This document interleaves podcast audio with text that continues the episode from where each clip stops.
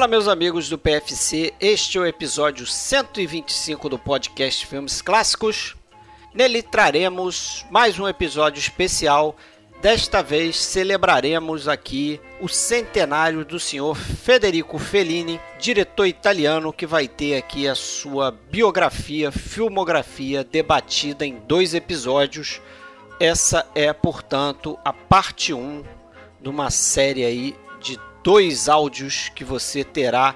Um agora, dia 20 de janeiro, nesta exata data, Fellini estaria completando aí seus 100 anos se tivesse vivo. Portanto, até a gente adiou esse episódio, né? Geralmente a gente lança os episódios no dia 15, excepcionalmente lançamos aqui no dia 20.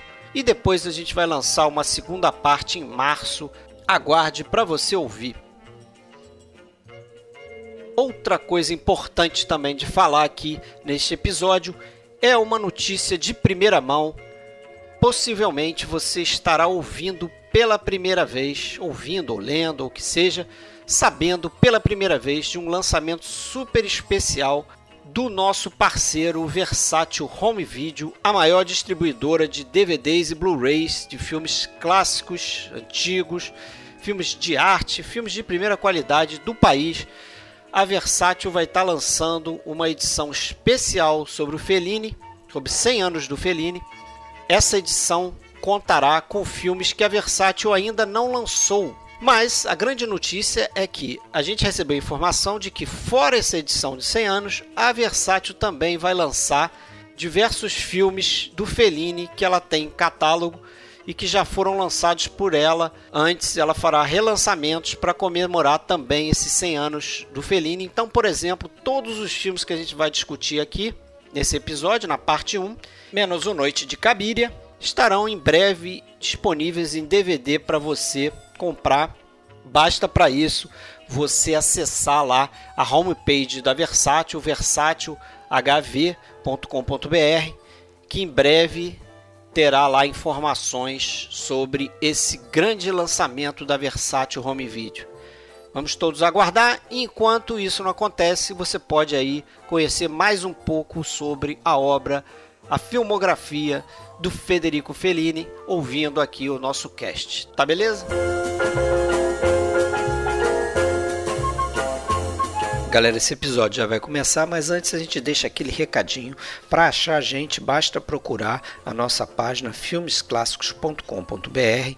Lembrando que a gente está em vários agregadores de podcast, estamos no Spotify, temos um canal do YouTube e também estamos no iTunes. Basta procurar o nosso nome podcast Filmes Clássicos. A gente tem um grupo e uma página no Facebook. Para entrar no grupo, você precisa mandar um inbox para Fred Sanjuro ou Alexandre Cataldo. E agora também a gente tem um perfil no Instagram, só procurar a gente Podcast FC.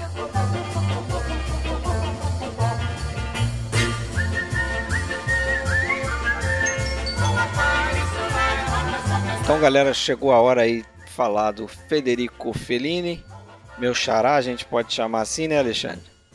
Se eu morasse na Itália, bom, eu moro aqui no Fontana de Trevi, é o nome do meu, do meu condomínio aqui. Então, opa, começou bem. Já, já posso me chamar de Federico. Já encontrou alguma Anitta Ekberg ou similar por aí, não? Não, a fonte aqui é muito pequena, cara. Não, não dá para essas brincadeiras, não. É, bom, hoje eu estou falando aqui do Rio de Janeiro, como sempre. Fred Almeida e lá de Blumenau fala Alexandre Cataldo. E aí, tudo bom, gente? Beleza aí, um alô oficial. E a gente convidou para fazer esse episódio aqui, a primeira parte é, de uma série de dois episódios sobre o Fellini. A gente chamou, voltando aqui no nosso podcast, lá do blog Palavras de Cinema, o Rafael Amaral, fala jornalista de Jundiaí, não é isso, Rafael? Exatamente, Fred, Alexandre, mais uma vez, muito obrigado pelo convite. E falar de Fellini é sempre um desafio e eu espero poder contribuir aqui com esses episódios. Beleza, tenho certeza que vai. Obrigado aí pela tua presença mais uma vez. E vamos lá, Alexandre, cair dentro lá daquela biografia. Eu tenho certeza que você fez uma aí pro Fellini, que tem uma história interessante. Como aí, não, né? né? Como não? Daqui esse é um diretor que dá para dizer que ele. Talvez o nome dele é mais famoso até do que os filmes dele, né? Vocês não acham? Acho que tem muita gente possível, que fala possível. Fellini, filme de Fellini, Feliniano. É, Feliniano, tipo, virou tipo um Godard né? também, É. né? As pessoas às vezes conhecem o nome do Godard, mas não necessariamente sabem citar um filme. Exatamente, eu acho que é um caso dele. Ele é um cara que virou uma lenda, mesmo em vida ainda, né? Não, não, não precisou ter uma, um revival da obra dele, nada. Ele, desfrutou disso e virou lenda, né? E com aquele estilo bem, bem próprio, né? Bem peculiar, assim que, que é, distinguem, né? A ponto de chegar a ter esse adjetivo, né? Um feliniano. Bom, mas esse camarada aí, o Federico Fellini, ele nasceu em na cidade de Rimini, né, uma cidadezinha pequena do, do litoral do, do, Mar Adriático, né, uma cidade praiana e uma cidade que era meio balneário, recebia muito, muita gente de outros países, muito alemão, muito escandinavo no, na, na, temporada de verão. Né. Ah, nasceu em 1920, né, no dia 20 de janeiro, ou seja, completando aí 100 anos, né, a gente está vivenciando aí o centenário do, de nascimento do Fellini. E, bom, uma coisa que a gente tem sempre que deixar claro quando vai falar de Fellini, a gente até comentou sobre isso também quando a gente fez o episódio sobre o Otto e Mezzo, né? um episódio específico, é, e por isso até a gente vai deixar ele de fora da, dessa nossa série de dois agora, porque ele já está tratado lá. Mas uma coisa que a gente tem que sempre ter em mente é que assim, o, o próprio Fellini ele, admitia que não era para acreditar em tudo que ele falava em entrevistas, né?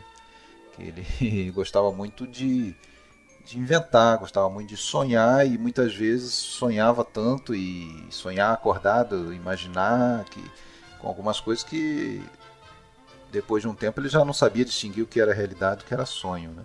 Então tem a clássica história aí de que ele é, que ele contava, né? Que quando ele tinha por volta de oito anos ele fugiu da escola e, e passou aí um, um, um, dia ou alguns dias, sei lá, no, no, junto de uma trupe circense, né? Que, que ele chegou inclusive a fazer pequenos serviços, dar banho em elefante, e, enfim, coisa que foi desmentida pela mãe dele, assim, quando ele já era consagrado, numa entrevista ele contou isso, a mãe dele é, falou, ah, eu escutei lá que você, você falou isso numa entrevista, mas isso não é verdade, você nunca fugiu, nunca foi para um circo. Então, e ele próprio Já em outras entrevistas, é, ele próprio em outras entrevistas falava isso, né? Não, não acredite em tudo que eu, que eu digo em entrevistas e sem contar que essa coisa do sonho, né, do, do onírico, do é, era assumida por ele, chega a estar em, em, em, em vários filmes, falas nesse sentido, né? Tem, se eu não me engano, no, no Abismo de um Sonho tem uma personagem que fala assim, é, ah, a verdadeira vida é aquela dos sonhos, algo desse tipo. É, o- é o que ele realmente acreditava, né?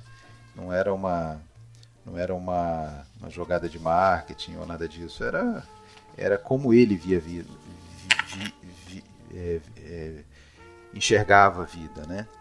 É, nessa cidadezinha dele é, e essa vida provinciana vai estar em muitos filmes, né?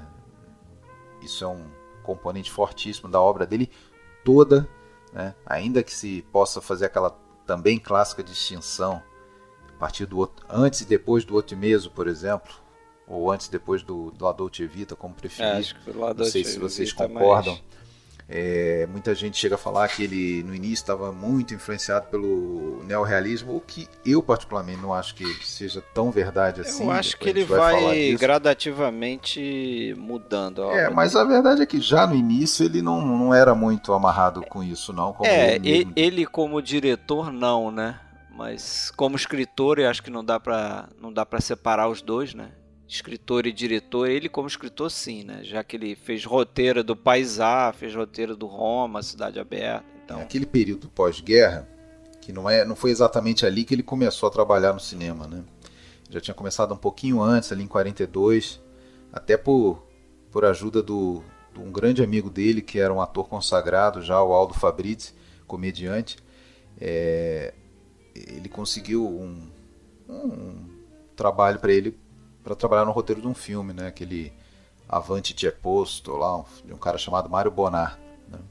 E dali ele começou, e naquele você veja, nesse momento ele está fazendo os famosos telefone bianco lá, os filmes escapistas ainda, né? E depois disso, 42, 43, eu acho que ele escreve uns quatro ou cinco roteiros. Inclusive, eu acho que algum deles não creditado nesse período. Depois disso, o cinema, por um, um período ali de um, dois anos na Itália, ele fica praticamente estagnado, com a Tinetitá bombardeada, né, sendo ocupada como abrigo. É, ou seja, para. E aí, quando a, ocorre ali a, a liberação né, de Roma pelo, pelos aliados, pelos americanos em 44, em 44 né, a partir dali, é, quem quer retomar tra trabalho dentro do cinema, né, quem quisesse trabalhar fazendo cinema com pouquíssimos recursos, né, faltava energia, faltava filme, película para filmar, não tinha estúdio, não tinha instalação para filmar. Quem quisesse fazer cinema teria que filmar Tinha em locação, teria que ir para a rua, com poucos recursos, pouco dinheiro para atores, né? Não tinha dinheiro para contratar atores. Daí surge o neorrealismo, quer dizer, é muito, muito mais do que uma questão é, é, estética, uma necessidade, uma estética ou uma uma proposta, né, bem demarcada, era muito mais uma necessidade, né? Inclusive o próprio Fellini depois diz, né, que é, muito, em muitos casos até isso era usado meio como desculpa para falta de qualidade mesmo, para falta de criatividade e tal. Mas a verdade é que ele nunca se alinhou muito. Um filme que, por exemplo, muita gente cita como um Fellini ainda neorrealista, que é o gente vai falar, vai começar destacando ele daqui a pouco, né, que é o, o Ivitelone, né, os boa os boas vidas, é, os, bo, os boas vidas, né. Esse filme foi criticadíssimo é, na época, justamente por se afastar do neorrealismo, né? Então hoje muita gente diz ah, ainda é um Fellini neorrealista, mas ali já na época foi criticado por isso. Tanto é que depois ele aceita fazer aquele episódio lá no, no, no Città justamente para é, mostrar que, que, que, conseguiria fazer um filme neorrealista e também não vai conseguir. Né? Um filme só com, o episódio dele começa meio neorrealista e depois desanda para outra coisa também, né? É, Mas essa, essa, voltando lá atrás, né? Ele traz esses traços pessoais dele da infância para pro, os filmes, como por exemplo aquela, aquela o cinema Fulgor que está em Amarcord, né? Um cinema que existia mesmo lá em Rimini, que ele frequentava, foi onde ele começou a né, ver filme, ter contato com. E, e vale destacar, né, que ele assistia uh, entre os, os, cineastas de cabeceira dele nessa época, do Fulgor, era justamente Chaplin, Howard Lloyd, os irmãos Marx, quer dizer, eram os gênios da comédia, né? O que já dá uma ideia do que, né, a, a predileção e, a, e o estilo que ele adotaria depois, né? E uma e um fetiche que ele tinha era conhecer a Mae West, né? Ele cita isso várias vezes na, na, na biografia dele, que que ele vai lembrar da Mae West lá na hora de escolher a, a, a, a personagem para fazer a Silvia lá de, de, de La Dolce Vita, uma, né? uma, uma mulher exuberante, de seios fartos, aquela coisa. Enfim. É na disca também do Amarcord, né? É, a, é aquela. É, é a prostituta, né? Não, isso. Não, não, a Gradisca é a outra, é a que é vai a se outra, casar com o militar ah, fascista. Sim, sim, isso. Enfim, ele tem esse primeiro contato, né, com vendo, vendo filmes mesmo, né, mas uh, o fato é que ele, como muito frequentemente acontece com, né, com a juventude mais criativa, mais ousada dessa cidade, sem muita opção, sem muito futuro, ele vai sair da cidade. Ele sai ali com 17 anos, vai pra, primeiro para Florença para escrever num, num, num, semanário satírico. Ele fica poucas pouco tempo, quatro meses, volta para Roma, né? Aliás, desculpa, volta para Rimini, né? E mas não não vai conseguir ficar lá muito tempo, então ele convence a mãe dele a permitir que ele vá estudar. Ele convence meio que mentindo para ela, né, que vai estudar direito em Roma. É, e ele até se inscreve na Universidade de Roma, mas ele não vai nas aulas e tudo. Na verdade, ele queria ir para Roma. Né? E aí segundo ele, é quando ele começa a viver. É, é, o, seria o segundo nascimento dele, quando ele chega em Roma, ali por volta de 39, 40. É, e ele vai. Ele, ele adora desenhar, né? Então ele vai trabalhar no primeiro por algumas semanas no jornal Hipópolo, né, o Povo, depois ele entra numa revista satírica, Marco Aurélio, onde daí ele começa a publicar suas, seus cartoons, pequenas histórias, também começa a trabalhar para a rádio, né, escrevendo peças radiofônicas, e também começa a escrever gags, né, cenas é, cômicas para para alguns filmes, né, que são esses filmes em 42 ali que ele começa a escrever até por por ajuda né, do, do Aldo Fabrizi. Né. Nessa época também, 43, é quando ele conhece é, a, a Julieta Massina, né? Foi até uma coisa assim interessante, ele tinha escrito uma, uma, uma, uma peça, uma, um programa radiofônico todo domingo à noite né? passava, né? É, é, era transmitido, que era o Tico e Palina, né? Um, uma, uma dupla cômica e, e, a, e a voz da Palina era de uma tal Julieta Massina, que ele já conhecia a voz dela, mas um belo dia foram apresentados e enfim a, a, a mulher que encarnava aquela, aquela, personagem criada por ele, escrita por ele, acabou é, conquistando ele, né? Eles casariam aí meio que na corrida, né? Nas, nas pressas, em 43. É, a única esposa dele, né? É, eles casariam aquele período de guerra, né? Então uma sensação de urgência, né? De, de ter que é, definir as coisas, provavelmente apressou, né? Ele se casou com a Macina, que eu acho que é uma personagem fundamental na carreira dele. Não dá para falar da, da, da carreira do Fellini sem falar dela, né? Até porque ela foi fundamental, é, não, não por ter tido bons papéis e tudo, mas é, graças a, ao, ao desempenho de, dela e, e, muitas vezes a ajuda dela, ele realmente conseguiu chegar no, no auge, né? É, e dois dos grandes filmes dele são com estrelados por ela, né? Em papéis marcantes, né? Inesquecíveis. Né? É, eu diria que o Julieta dos Espíritos também é inesquecível. Pelo menos no meu caso, eu acho brilhante. É, esse ainda não vi, sabia? Vamos falar no, vamos falar no segundo episódio. É um filme que eu vi há muito é. tempo, quero rever. Brilhante, brilhante. Vou, quer dizer, vou rever para fazer o segundo episódio. Uh, ele também trabalha fazendo entrevistas de atores em sets de filmagem, né? Nessa época. É... E, e, é importante assim, né? Ter sempre em mente essa coisa que ele absorvia pessoas que ele conhecia no dia a dia, situações, tudo isso é, passava a fazer parte de um universo que ele naturalmente usaria mais à frente, né? Por exemplo, nessa época ele fazia entrevista de atores Chegou um vigarista lá para ele, eh, oferecendo para ele comprar diamantes por um preço lá bem módico, para ele vender para os astros, né? Quando ele fosse fazer essas entrevistas, eh, tivesse acesso a essas pessoas, aí ele revendia lá para os astros. Ele desconfiou, não, não comprou. Depois soube de um outro repórter lá que que foi fazer esse negócio, o cara acabou perdendo emprego, quase foi preso, tal, que os diamantes eram falsos, naturalmente. E isso ele lembrou, lembraria depois, lá na frente, 55, quando ele vai fazer aquele filme Atrapaça, ele Bidone, né? Que foi um filme até mal sucedido dele e tal, mas essa essa essa situação de, de ter que lidar com vigaristas não foi só esse caso, né? Isso era algo corriqueiro naquele período da, do pós-guerra, pessoal, né?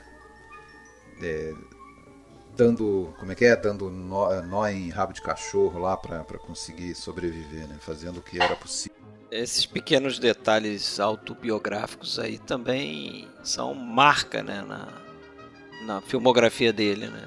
Cada filme você vai apontar alguma coisa. Você está falando a saída dele de, de Rimini né, para Roma, é, é, basicamente é o final do, do Vitelone, sem dúvida. Sem exatamente, dúvida. exatamente.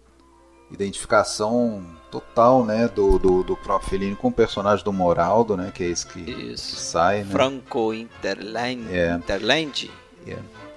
Interleg. Interleng. Interleng. É. Ele, o, o Fellini, ele também essa coisa do desenho que a gente já falou, isso era fundamental para ele. Ele achava que ampliava o, a capacidade de observação, né? Quando o cara ele tinha esse olho para o desenho. Então, em toda a carreira dele, ele aplicou essa, essa máxima assim de que ele não ele não escolhia atores pelo é necessariamente pela voz ou por outras características, mas era o cara que se adequava, se adequava ao desenho, né? A imagem que ele tinha feito, geralmente ele Não já é no tinha... 8,5 que o personagem Marcelo Mastroianni faz os desenhos também? Acho que sim. Se não me falha a memória, ele ficava desenhando também, né?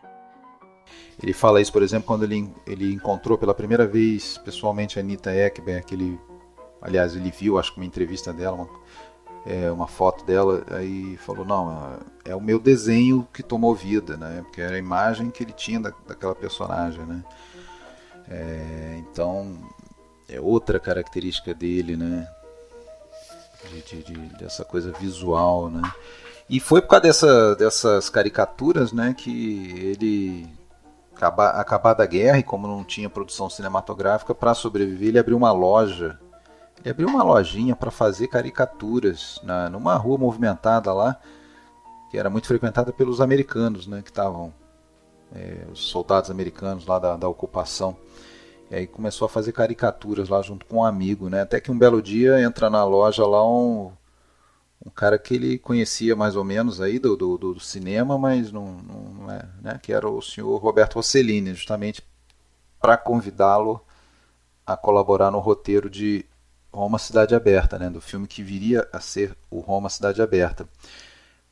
Ele ficou um pouco decepcionado porque com o andamento da conversa, ele descobriu que, na verdade, o, o Rossellini não foi atrás dele pelo talento dele como roteirista, mas porque ele sabia que ele era muito amigo do Aldo Fabrizi e ele queria, o Rossellini queria o Aldo Fabrizi no filme, naquele papel do padre, acho que vocês vão lembrar, né?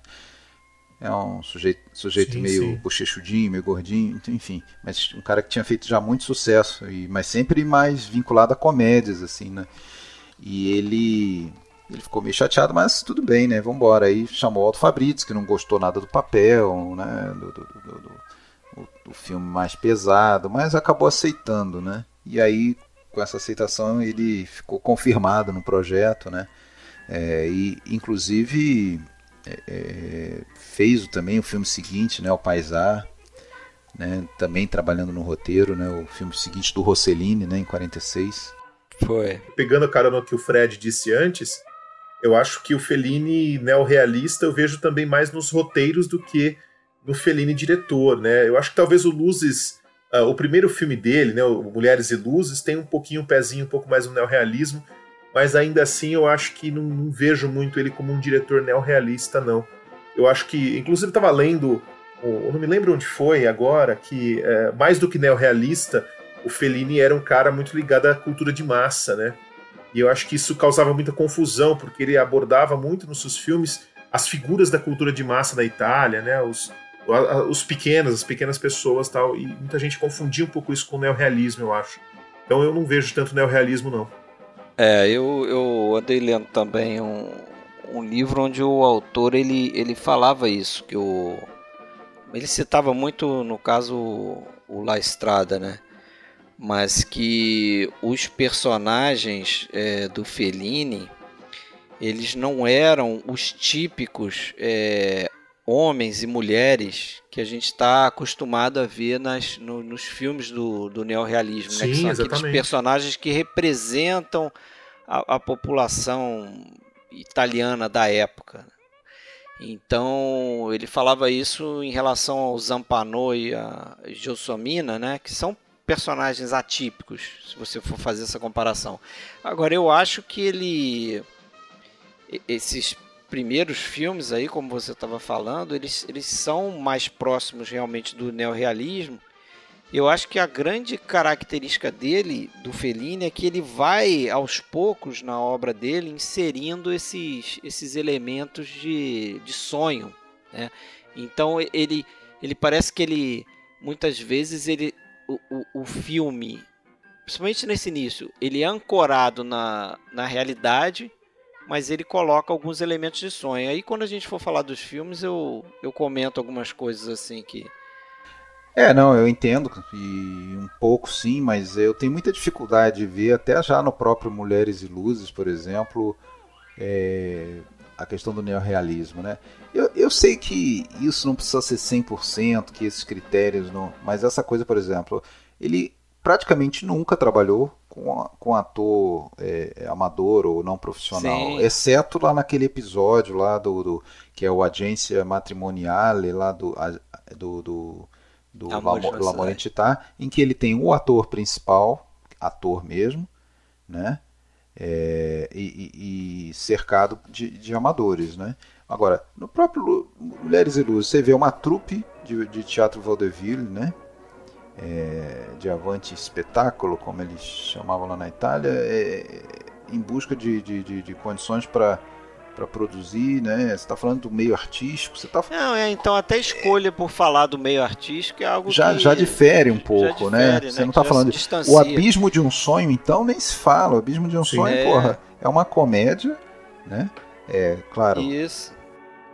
E aí, de novo, é também o um mundo artístico, né? Porque ele está falando daquele. Teatro de revista, né? Do, é, do fotoromance. Fotoromance, é, é, exatamente. Das telenovelas, né?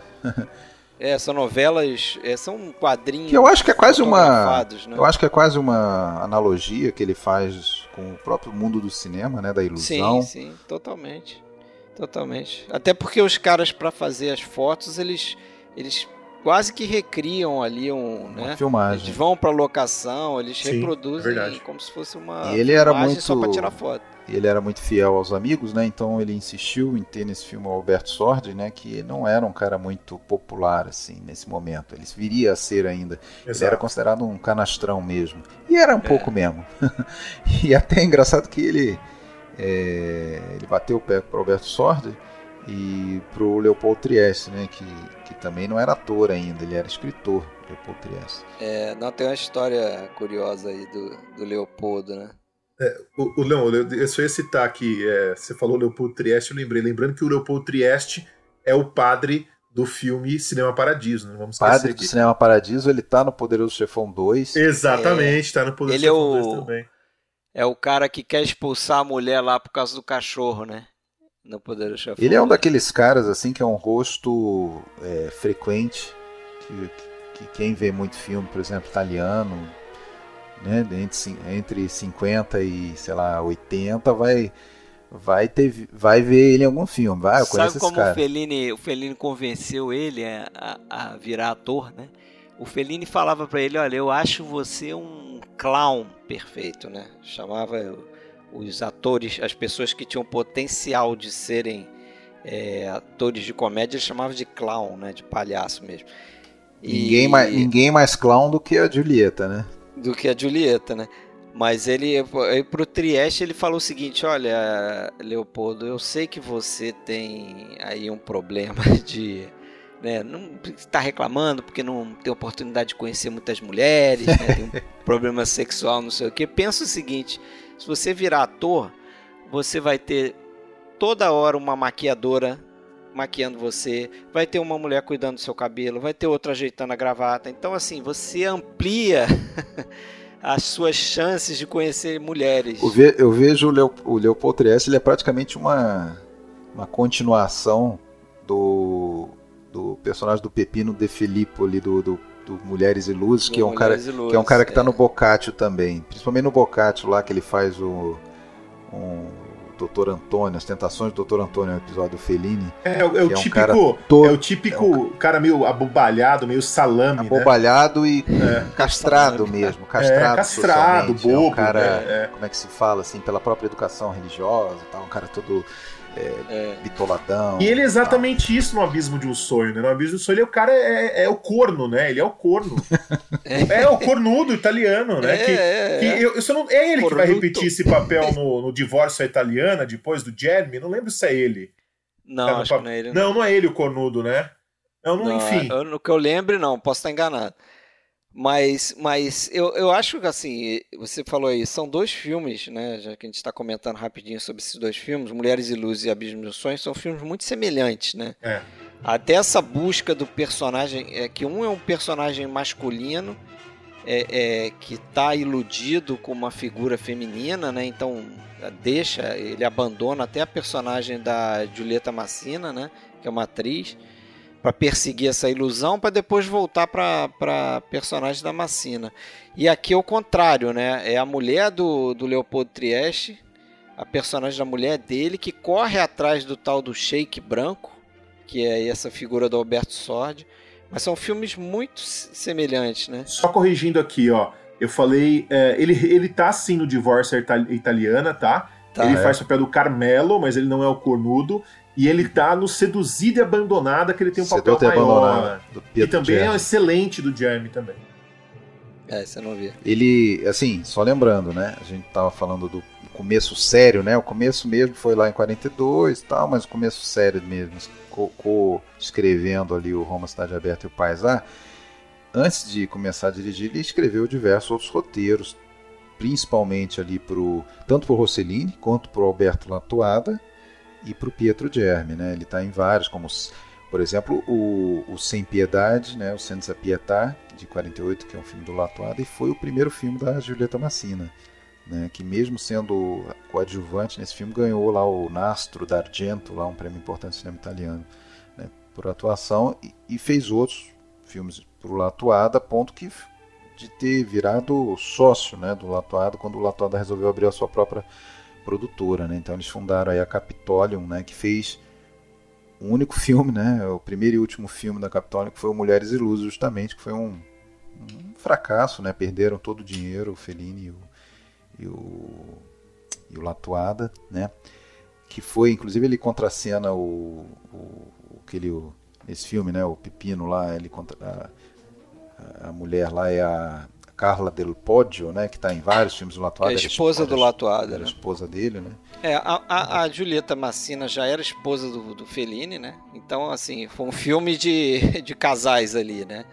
Os dois diretores casados com as duas atrizes. Ainda fez pro, pro, pro outro, pro Rossellini, né? O Francisco Arauto de Deus. É, trabalha, inclusive, como ator num segmento de um filme do, do Rossellini, que ele escreve o roteiro e trabalha como ator O Milagre, né? Il Miracolo.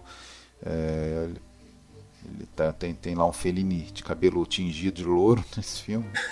Fazer, fazer é, um... é, esse com a Ana Magnani, não é? Isso, a Ana Magnani é uma, é. uma camponesa que acha que ele é São José. Exatamente. Inclusive, vale lembrar que o Latuada ele dirigiu um filme que eu já vi que é bem interessante também, que é chamado O Bandido, que também Bandido, é com a Ana Maiani. Né? Isso, é de 46, é com aquele cara que, que vai estar tá num filme que a gente vai comentar hoje, que é o. e, e estava no, numa gravação que a gente fez ano passado aí de uma Dicas Triplas, que é o. um cara era, era muito. Ele era muito popular, um ator muito popular que eu tô esquecendo o nome dele. Peraí, vamos resgatar suspense. aqui. Eu lembro aquele ator lá do Qual filme? Amedeu, Matarazzo. Amedeu, isso, Amedeu, Amedeu Nazari. Ah, Amedeu Nazari, ele faz o, o ator no Noite de Cabine. Ele faz o Il Divo lá, o, é. né, o Il Divo. O galã, né? O galãzão, Amedeu Nazari é. é o especialista em roubo de diamantes lá no, no os sicilianos, não sei se ah, você lembra que a gente comentou. Ah, sim, que a gente comentou ano o personagem passado. Jagaban, né? ano passado, é. Ano, lá em 2019, lembra? Lá em 2019. Isso. Agora, esse Mulheres e Luzes, já que a gente está falando de atores aí, tem duas curiosidades, né? Passar rapidinho. Não sei se vocês reconheceram o trompetista do filme, é o John Keats Miller que é o, o, eu achei curioso que ele tá no primeiro filme de James Bond, ele tá no Satânico Dr. No, ele é o Quarrel, que é o cara que recebe o James Bond lá na Jamaica e tal. E tem também uma atriz brasileira, né?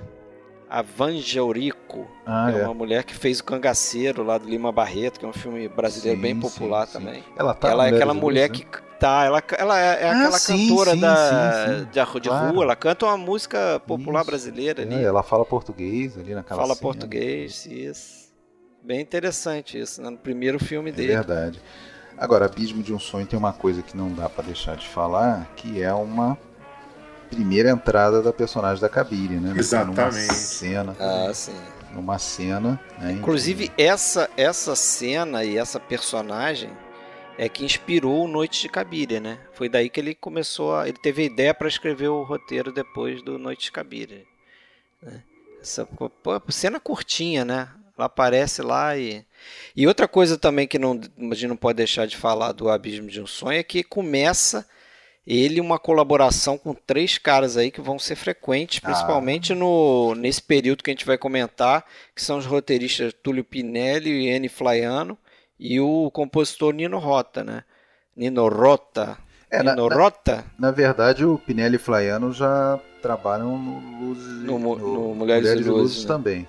É, é. O, o, Pinelli é um cara que Mas o Abílio de Sonho pro... é um filme mais do Fellini, né? Mesmo, né? Então... É, o, o, ele diz que o Latuada foi muito generoso com convidando ele para co-dirigir e, enfim, acho que no final cada um achava que o filme era mais seu, mas enfim. É.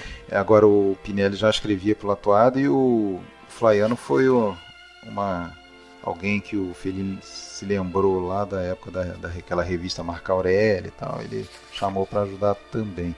Agora o, o Nino Rota começa aí e vai até a sua morte, né? Até 79. É. Fazendo a, as trilhas do, do Fellini. Agora, uma coisa interessante desse filme aí, da, e da participação aí, da, e da relação com a da Julieta com o estudo, é que o, o produtor desse filme, pelo menos o produtor inicial, um tal de, de Rovere, ele não gostou da, da ideia seguinte ali para o filme seguinte, que era justamente o La Estrada, né? Que era a ideia do Fellini fazer o La Estrada na sequência. E esse produtor não saiu fora porque achou que era um filme pesado demais, tal. Ele até que ele conseguiu um outro cara é, chamado Pegoraro para fazer o La Estrada, mas mesmo assim esse cara ainda falou não, mas não agora, vamos fazer um outro filme mais leve antes e aí ele vai vir com a ideia do Boas Vidas, né? E outra coisa, além de não fazer já, é, arruma uma outra atriz para ser essa Gelsomina, porque a Julieta Massina não, não tem condições. Né?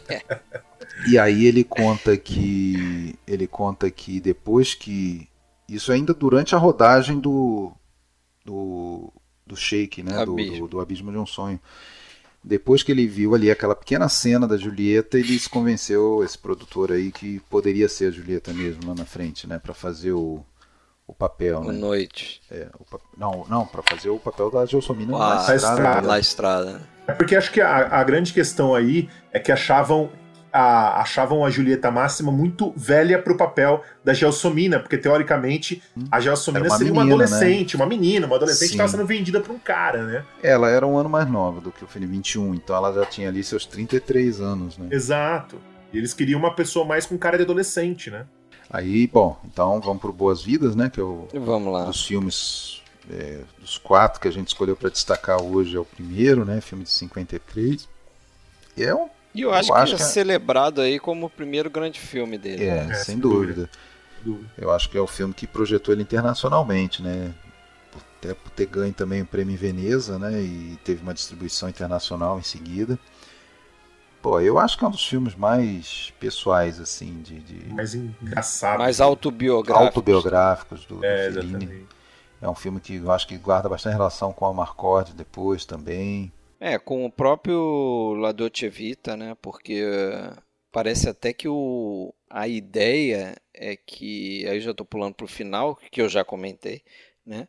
Aquela história do, do personagem do Moraldo, né? Moraldo né? Nella é, Ele sairia, teria, teria um segundo filme que ele chegou a, a escrever um draftzinho do roteiro, que seria justamente isso, Moraldo na cidade que depois ele, ele utilizou para como outra ideia para desenvolver o La Dolce Vita, né? Quer dizer, ele sai da, da cidadezinha pequena ali. Qual é a cidadezinha que eles moram no Ivitelone? Não lembro.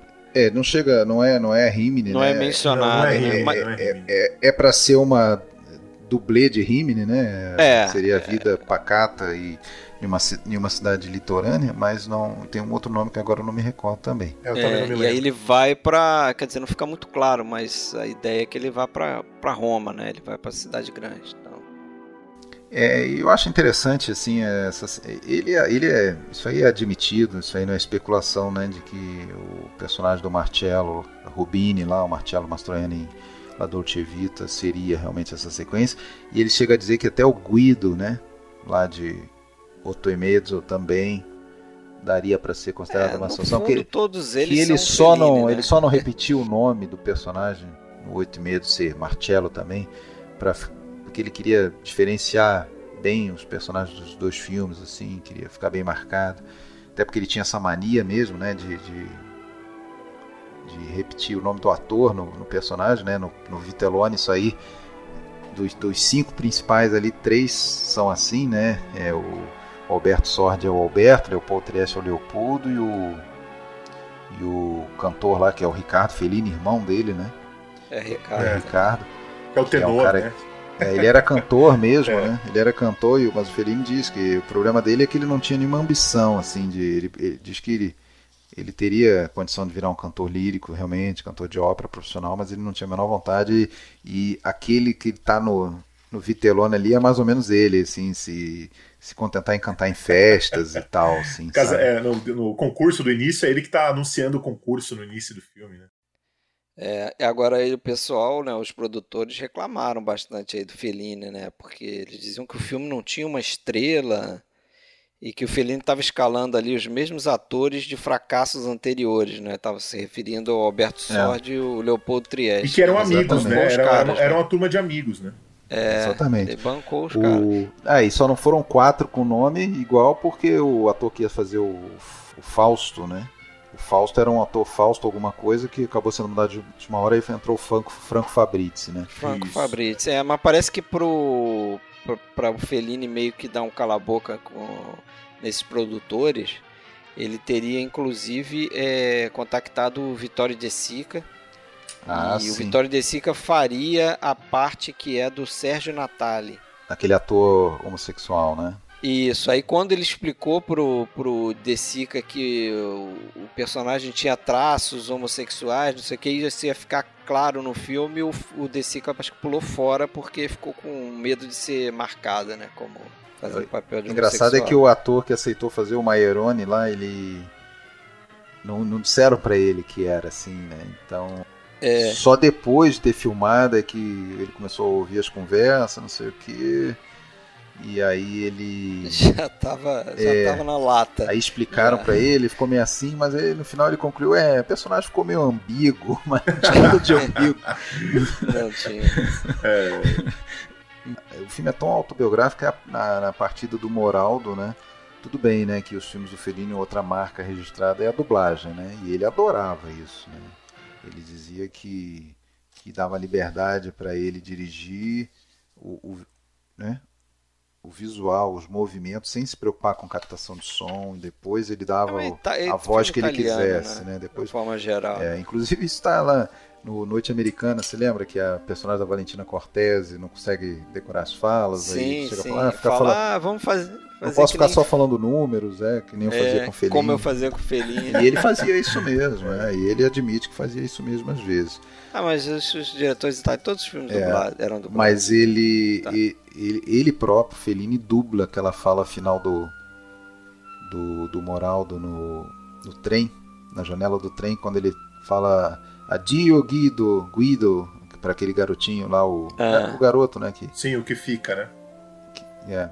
Que aliás eu acho que aquele garoto ali também tem. Eu vejo relação, fiquei pensando com a, com a, com a menina lá, a Paola lá do. Do lado Vita, né? Termina porque o filme, né?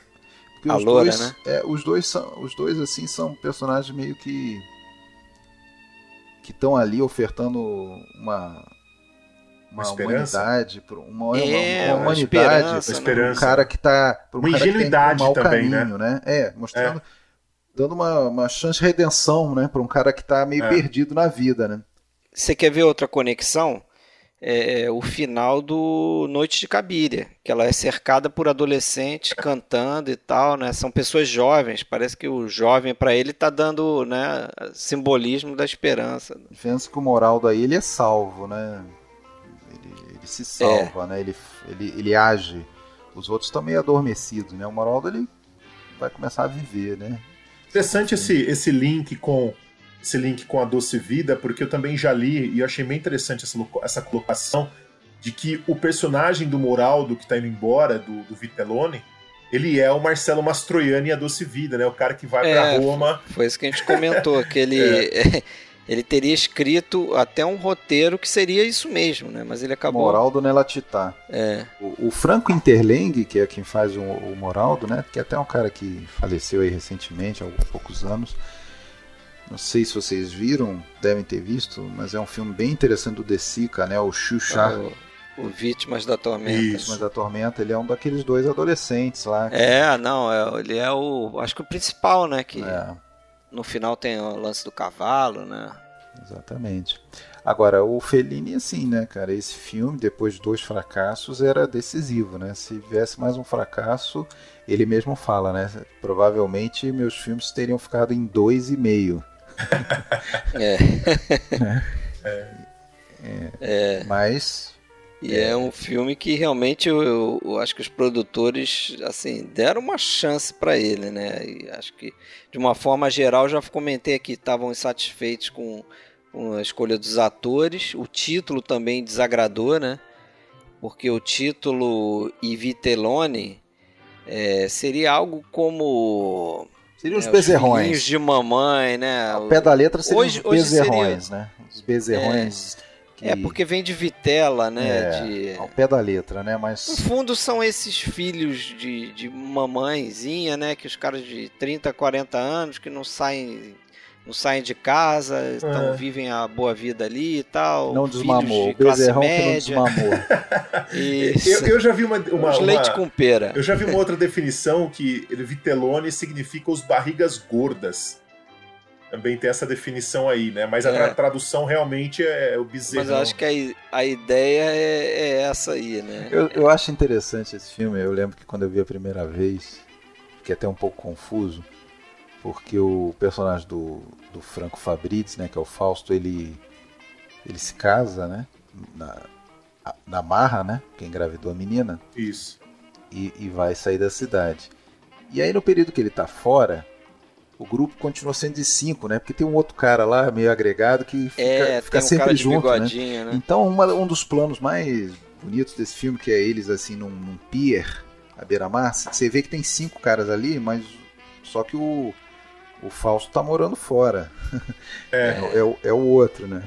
É o dublê do Fausto. É o, o dublê. essa, essa sequência eu acho muito interessante, porque tem aquele, aquele diálogo, eu acho que é o.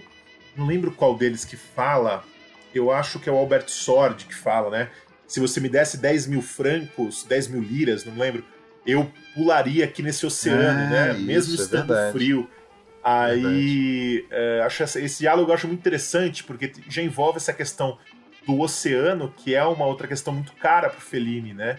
Essa questão do oceano como uma saída de possibilidade, como uma mudança de lugar, como que se ao mesmo tempo aqueles caras não querem ir embora, porque eles estão ali vivendo nas saias da mãe ainda, né? Como Vitellone, mas ao mesmo tempo tem um, um certo desespero de estar tá parado no tempo ali, né? De estar tá sem fazer nada. Eu acho que o filme representa isso bem. E vamos lembrar que né, é, a questão do oceano, do mar, ela vai aparecer em vários filmes do Fellini, né? Vai aparecer na estrada, e começa e termina no oceano, e obviamente no final do A Doce Vida. É, La Nave Va também, né? La Nave Va, a Marcor também. É, ele foi um pouco criticado, né? Como já tinha falado, por que o, a imprensa estava sempre esperando filmes na linha neorrealista, né? E acusaram ele de ser muito, botar muito sentimento aí nesse filme e tal. Isso irritou um pouquinho ele. E irritou ele a ponto de pensar, bom, agora eu vou mostrar para esses caras que se eu quiser eu faço um filme realista. é, então ele aceitou o convite do, do Cesare Zavatini, né, para fazer um dos seis, seis, segmentos daquele daquela antologia lá, o Amor em, em Titá. Ele dirige o quarto segmento, que é o Agência Matrimonial. Uh, o filme é, tem um único ator profissional, né, que é o Antônio Tifariello, né, que é um cara que depois até viraria documentarista e tal. E, e, e os demais eram é, padrão neorrealismo, né, amadores mesmo. E, é, tem tem uma história curiosa aí que eu li, né? Porque esse parece que era um projeto aí, como você falou do Cesare Zavatini, de fazer tipo um filme que servisse como se fosse uma peça jornalística, né? Seria, seria algo bem quase documental é, mesmo. É, próximo do documentário, é isso que eu ia falar, né? E aí ele pensou, bom, vou reunir vários diretores que vão dirigir não atores na linha do neorrealismo, né? Com histórias é, é, que seriam reais. E aí parece que o Fellini enganou o Zavatini, porque veio com essa história aí do. Eu não vi o filme, tá? Se via, não lembro, mas parece que era agência, agência é, matrimonial. matrimonial, né? Que o cara, um jornalista na agência matrimonial, ele se passava por um cara que queria casar, né? Só que ele queria conseguir uma mulher que aceitasse casar com lobisomem. Não, é que assim, não é assim, ele é um jornalista que está escrevendo um artigo sobre É. as agências matrimoniais e tal. Então, para entrar lá e para conseguir entrar lá e ter informação, ele se passa por um cliente, mas não exatamente É. para conseguir uma noiva para ele. Ele inventa. Na verdade, ele inventa na hora lá, né? Ele vai meio despreparado, então ele inventa na hora uma história. É, Fala, não, é um amigo, um, um amigo meu que tem uma doença, vive isolado, mas é um cara muito rico. É um cara muito rico e não sei o que, mas ele, ele precisa de alguém que cuide dele, mas é um cara que às vezes tem uns surtos, ele sofre doença tal. E aí, apare... e aí aparece uma menina, né? Depois no dia seguinte a dona da agência liga, né? é Uma menina, mas uma menina muito inocente e, e, assim sofrida, né? Sofrida mesmo, daquele tipo assim que não tem muito, não vai é perdedora assim, né? Que, que não, não, não, sabe que não vai conseguir um casamento com ninguém, então, enfim, aceita qualquer coisa para casar. E ele leva ela para para passear, para explicar tudo, né? Porque a dona da agência não tinha explicado exatamente. E e ele espera, na verdade ele inventa uma história tenebrosa assim para só para estar tá ali e, e entrevistar para saber também o que, que a, a, a, mulher espera de uma coisa assim, mas ele não, nunca que ia querer fazer um convite que alguém pudesse aceitar, porque ele não tinha ninguém para casar com a mulher mesmo. Então ele fala uma coisa bem assim para a mulher desistir, só que para surpresa dele a mulher não desiste, porque ela tá tão desesperada para conseguir qualquer casamento que até com lobisomem que ela é, casar. Aí ele é, mas o, mas o, a conclusão dessa história toda é que parece que ele contou essa história pro Zavatini e falou que tinha acontecido. É. E o Zavatini acreditou, só que então ele conseguiu encaixar uma história que não tem nada a ver com realismo. Para você, para você, Fred, que, que, pelo menos como eu, não sei, Rafael também se tem sofre dessa doença que é o seguinte, a gente vê um rosto num filme depois, porra, essa é aquela pessoa que fez uma ponta lá no outro filme. Enfim, essa menina desse filme, é a, ela depois trabalha de novo no Lastrada. Ela faz a freira. Ah, aquela freira que, que tem algumas cenas ali com a Gelsomina, né? Que chama ela para ficar no convento. Isso, né? ah, isso. fica aqui e tal. Isso, pelo, pelo visto deu certo, apesar de ser amadora. É. é... Conseguiu uma pontinha. É, mas ele diz que a história acabou que deixou de ser neorrealista, porque virou uma, coisa quase um filme de terror. Esculhambou o filme do Zabatini. Mas tá bom. Vamos pro próximo aí, que ó. Mas aí ele vai, né, por Lastrada, né? Eu acho que não sei. Eu, eu, tenho muita dificuldade de escolher dentre esses quatro que a gente vai destacar hoje qual que eu prefiro. Eu gosto muito de todos, assim, né? É, é eu difícil acho que, mesmo. Acho que como produção. Eu não sabia, eu não sabia que eu gostava de todos, assim. Né? Precisei rever. Todos, todos achei. Eu acho que como produção Excelente. gigantesca, o, o La Dolce Vita sem dúvida é maior, mas acho que todos são muito bons assim, né? Esse, é. esse realmente fez dele um, um popstar no mundo, né? Ele e a Julieta, né? Fez deles realmente celebridades, assim. É, deu, deu Oscar, né? Em 56 aí. De filme com, estrangeiro, né? Com uma defasagem, deu Oscar de filme estrangeiro, deu. É, você sabe que o Fellini, o Fellini mesmo concorreu a 12 Oscars. Nunca ganhou nenhum, né? No fundo, ele ganhou. Só honorário, né? É, ele só ganhou honorário no final, em 93, sei lá. No ano que ele morreu, 93. No ano que ele morreu. Mas. E, só que ganhou alguns prêmios de filme estrangeiro, né? Que não iam para ele, iam para os produtores. Mas continue. E tem uma questão também: o, o A Estrada da Vida foi o primeiro filme a ganhar a categoria de estrangeiro, porque a categoria não existia, né? Ela foi É. criada, aí o Estrada da Vida ganhou, e no ano seguinte Fellini ganhou de novo com A Noite de Cabira. Ele ganhou duas vezes seguida. Foi. Eles já vinham premiando ali meio que extraoficialmente, né? Até o Vítimas da Tormenta é um filme que Sim. ganha um prêmio especial. Rashomon né? também. É, o Rashomon, Rashomon também. Isso, é. Agora, o... nesse filme ele começa a trabalhar com um diretor de fotografia, né, que vai fazer vários com ele, que é o Otelo Martelli, né, principalmente o do La Dolce Vita, é o mais importante. Cara veteraníssimo aí. É. E, pô, esse filme, cara, a gente podia fazer um episódio sobre ele, né? Que tem tanta coisa interessante. Começa isso que você falou, né, o Rafael? O filme começa termina Oceano. na beira do mar, né? É, é. E a estrada, o que, que seria a estrada aí do, filme? Talvez é, é, o que a gente. É o caminho que vai de, uma praia a outra dessas aí, né? É o que a gente cria, né? É curioso. Eu gosto, eu gosto desse filme. E uma coisa que eu reparei revendo ele recentemente é que, a, a, com exceção daquela parte final, que é praticamente um epílogo, né? Quando a gente fica sozinho com o personagem do Zampano, do Anthony Quinn, uh, o, todo o filme, o filme inteiro, ele é praticamente a Gelsomina está em todas as cenas, né? Ela está em todos os momentos do filme, ela está.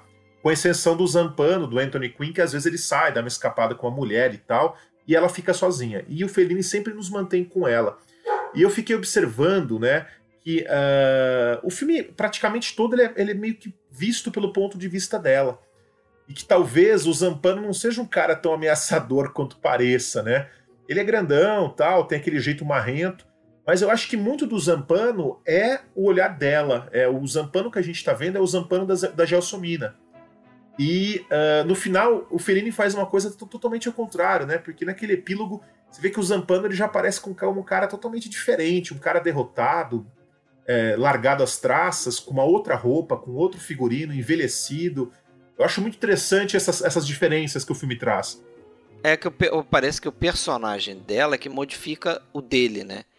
Porque assim, é, sim, sim. ele naquela pureza dela, né? Ela tem um problema mental qualquer ali. Você vê que ela não, né? Ela tem um problema mas ela também é, é, muito sensitiva, muito pura, né? Então acaba modificando ele de alguma forma. Ele se dá conta do que, que ele perdeu, né? Porque ela, né, no início do filme, ela é, vendi, é vendida como se fosse uma escrava, um objeto, né? Tem até é, é, ela é estuprada pelo cara, né? Na continuação Tem... do que tinha acontecido com uma irmã dela, né? A tal da Exatamente. Ana, que ele tinha levado antes. Ele foi lá, na verdade, pegar uma reposição, né? Do, pegar a segunda ali, né? É. Então é um, uma realidade dura ali, né? E, e, só que ela naquele mundo dela ali. É, né? ela tem uma alguma uma dose de autismo desconexão ali, talvez, provavelmente, né? mas ela exatamente, você vê uma cena, por exemplo, em que ela ela tá toda ferrada. Eu não sei se é numa daquelas fugas, eu acho que é uma daquelas fugas dela, ou depois de ter se traída, que ela tá andando na estrada, ela senta assim no, no, no na beira da estrada, assim, num barranco, Sim, sim, sim. personagem normal ia botar a cabeça entre as pernas, ia chorar, ia se desesperar. Ela faz o quê? Ela põe o dedo num buraco, tira lá um inseto e fica sorrindo e entretida com aquilo. Quer dizer, ela. Eh, se, por um lado passa uma ideia de, de, problema mental, por outro passa uma ideia de uma pessoa assim que tem uma vida interior riquíssima, assim, um, um poder de observação e poder de, de é, superação, de dar a volta por cima, de ver a alegria nas pequenas coisas. Ela consegue prever que a chuva está chegando, não tem uma é. coisa dessa? Ela, ela sente que a chuva o tá barulho tá na, Ela escuta o barulho da eletricidade no poste, ela encosta o ouvido no poste assim para é... escutar o. ela tem superpoderes. Pois é. E é um filme muito sobre solidão, né? Eu acho assim, sobre o, a necessidade que as pessoas têm a todo custo de ter alguém, né? Você vê que é, mesmo quando ela teve a oportunidade de, de largar o cara, ela quis continuar com ele, né? Ou ela voltava depois, ele estava é, na prisão. Isso, isso é, é engraçado, isso é engraçado porque ela sabe quem ele é, mas ela tá alienada a ele até um certo ponto que ela não consegue se despregar do cara, né?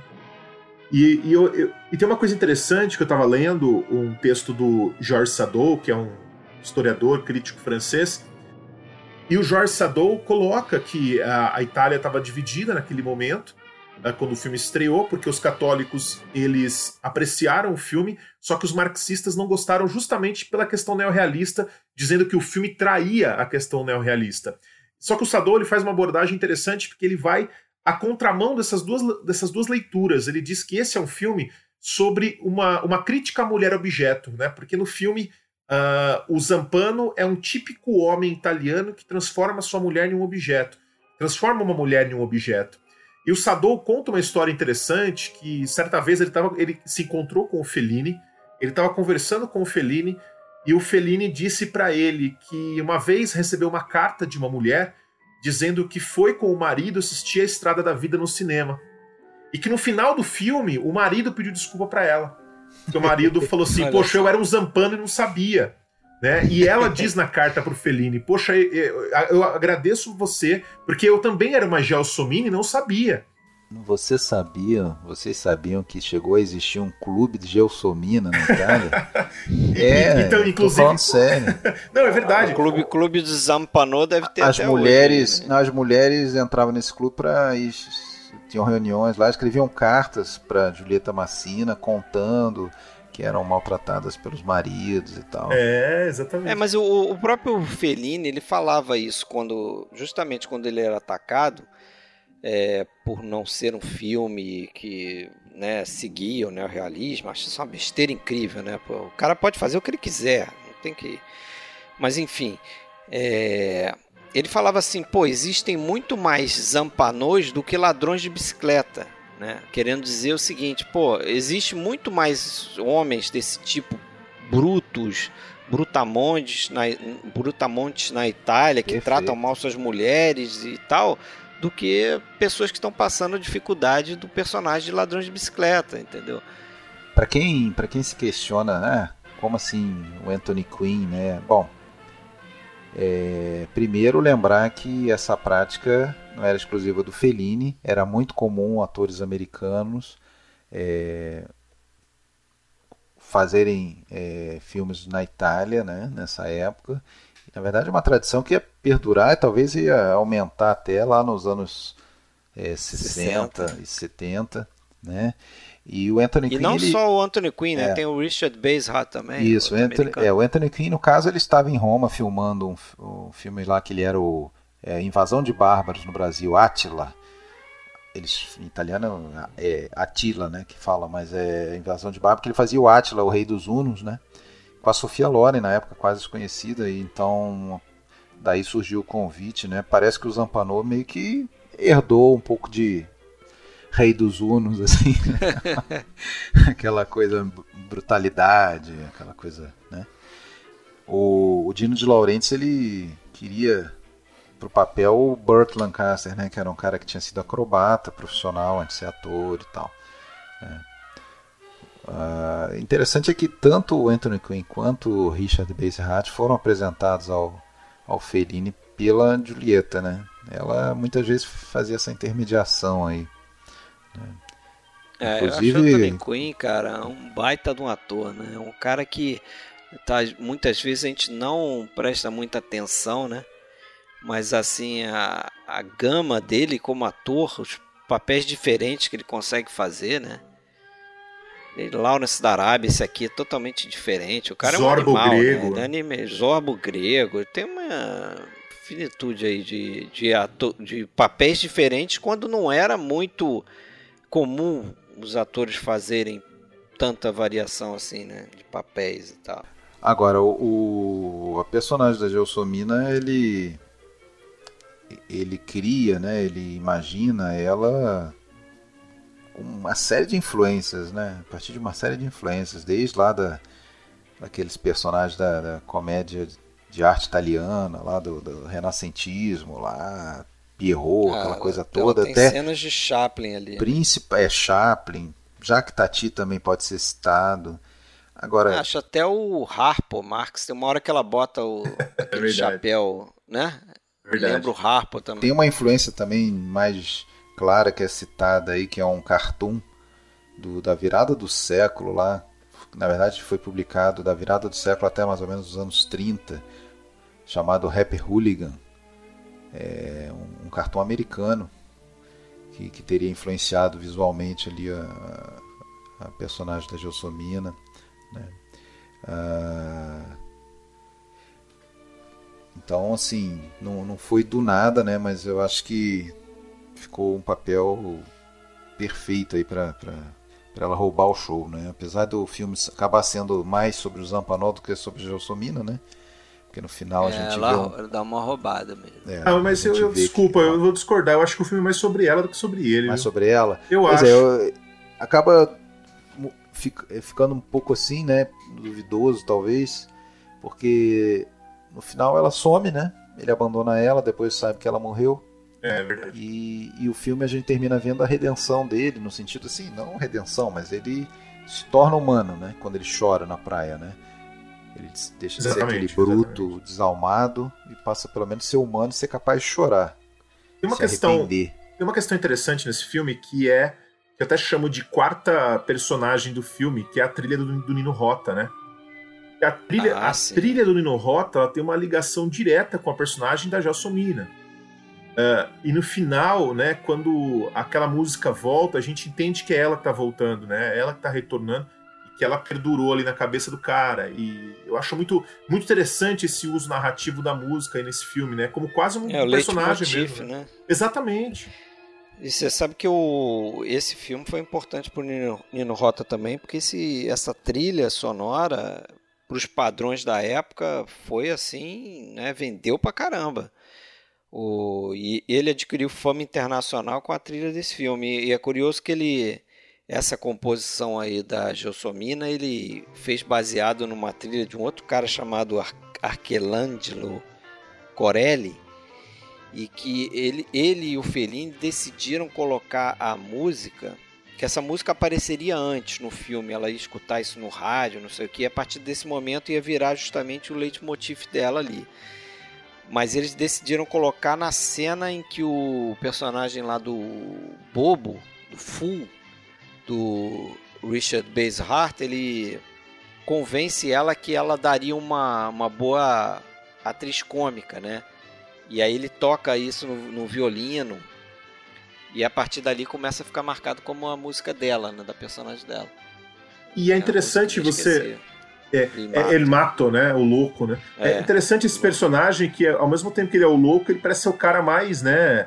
É, ponderado ali, né? São, é, né? é, é uma cara mais realista de, de toda essa, situação. E eu gosto daquele é, diálogo famoso entre ele e ela ali, quando o Zampan tá preso. Da pedra. Ele fala da pedra, né? Aquele, aquele momento Saço. da pedra é, é, muito interessante. Todo mundo tem que ter uma, uma serventia na vida, né? É verdade. Acho bem legal. E, e é muito, Até é essa muito, pedra muito tem cristão, uma serventia. Né? É. E é, um diálogo muito cristão, ela per... né? Aí ela pergunta, tá, e qual que é a serventia da pedra? Ele, bom, ah, eu não sei também, mas aqui tem, tem. E você, até você que é uma cabeça de alcachofra, deve ter uma serventia, né? Cachofo. É, é, é, ele, ele é o cara que faz ela meio que desabrochar e falar, né? Expressar é. e se entender um pouco, né? E, e quando ele morre, ela aí ela desaba, né? Ela fica louca de vez. É, ela é. surta. É. Aquela cena do convento é o paralelo que ela ela vê, ela própria vê, ela traça com, com aquelas freiras, né? A diferença é que é, elas são dedicadas a Deus, à religião, e ela é dedicada ao, a vocação dela é ficar com aquele cara ali mesmo, a qualquer custo, né? Na cabeça é, dela. É o mundo artístico também. Né? O Richard Bezerrat, ele conheceu aí a amiga da muito amiga da Julieta Massina Valentina Cortez e acabou ficando por lá, casou com ela e ficou por ali mais um tempo, tanto é que fez o filme seguinte, né? Trapaça ele também tá.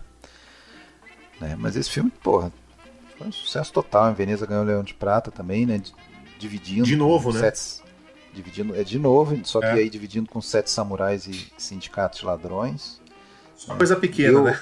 É, fez Só o. Filminhos. Proporcionou proporcionou ao Fellini a sua primeira viagem aos Estados Unidos, né? Ele, a Julieta e o Dino de Laurentiis vão né, receber o Oscar, ficam famosos, tal.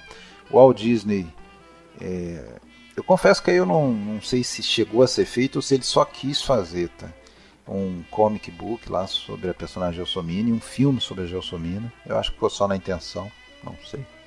O fato é que ele vem dos Estados Unidos e Traz uns americanos aí para fazer pois o é. próximo A, a filme. coisa do, do neo, a coisa que, que irritou muito os neorrealistas de plantão, né, são algumas inserções como se é, precisasse, né, para romper assim, para marcar algumas coisas dá para dizer quase surrealistas mesmo assim.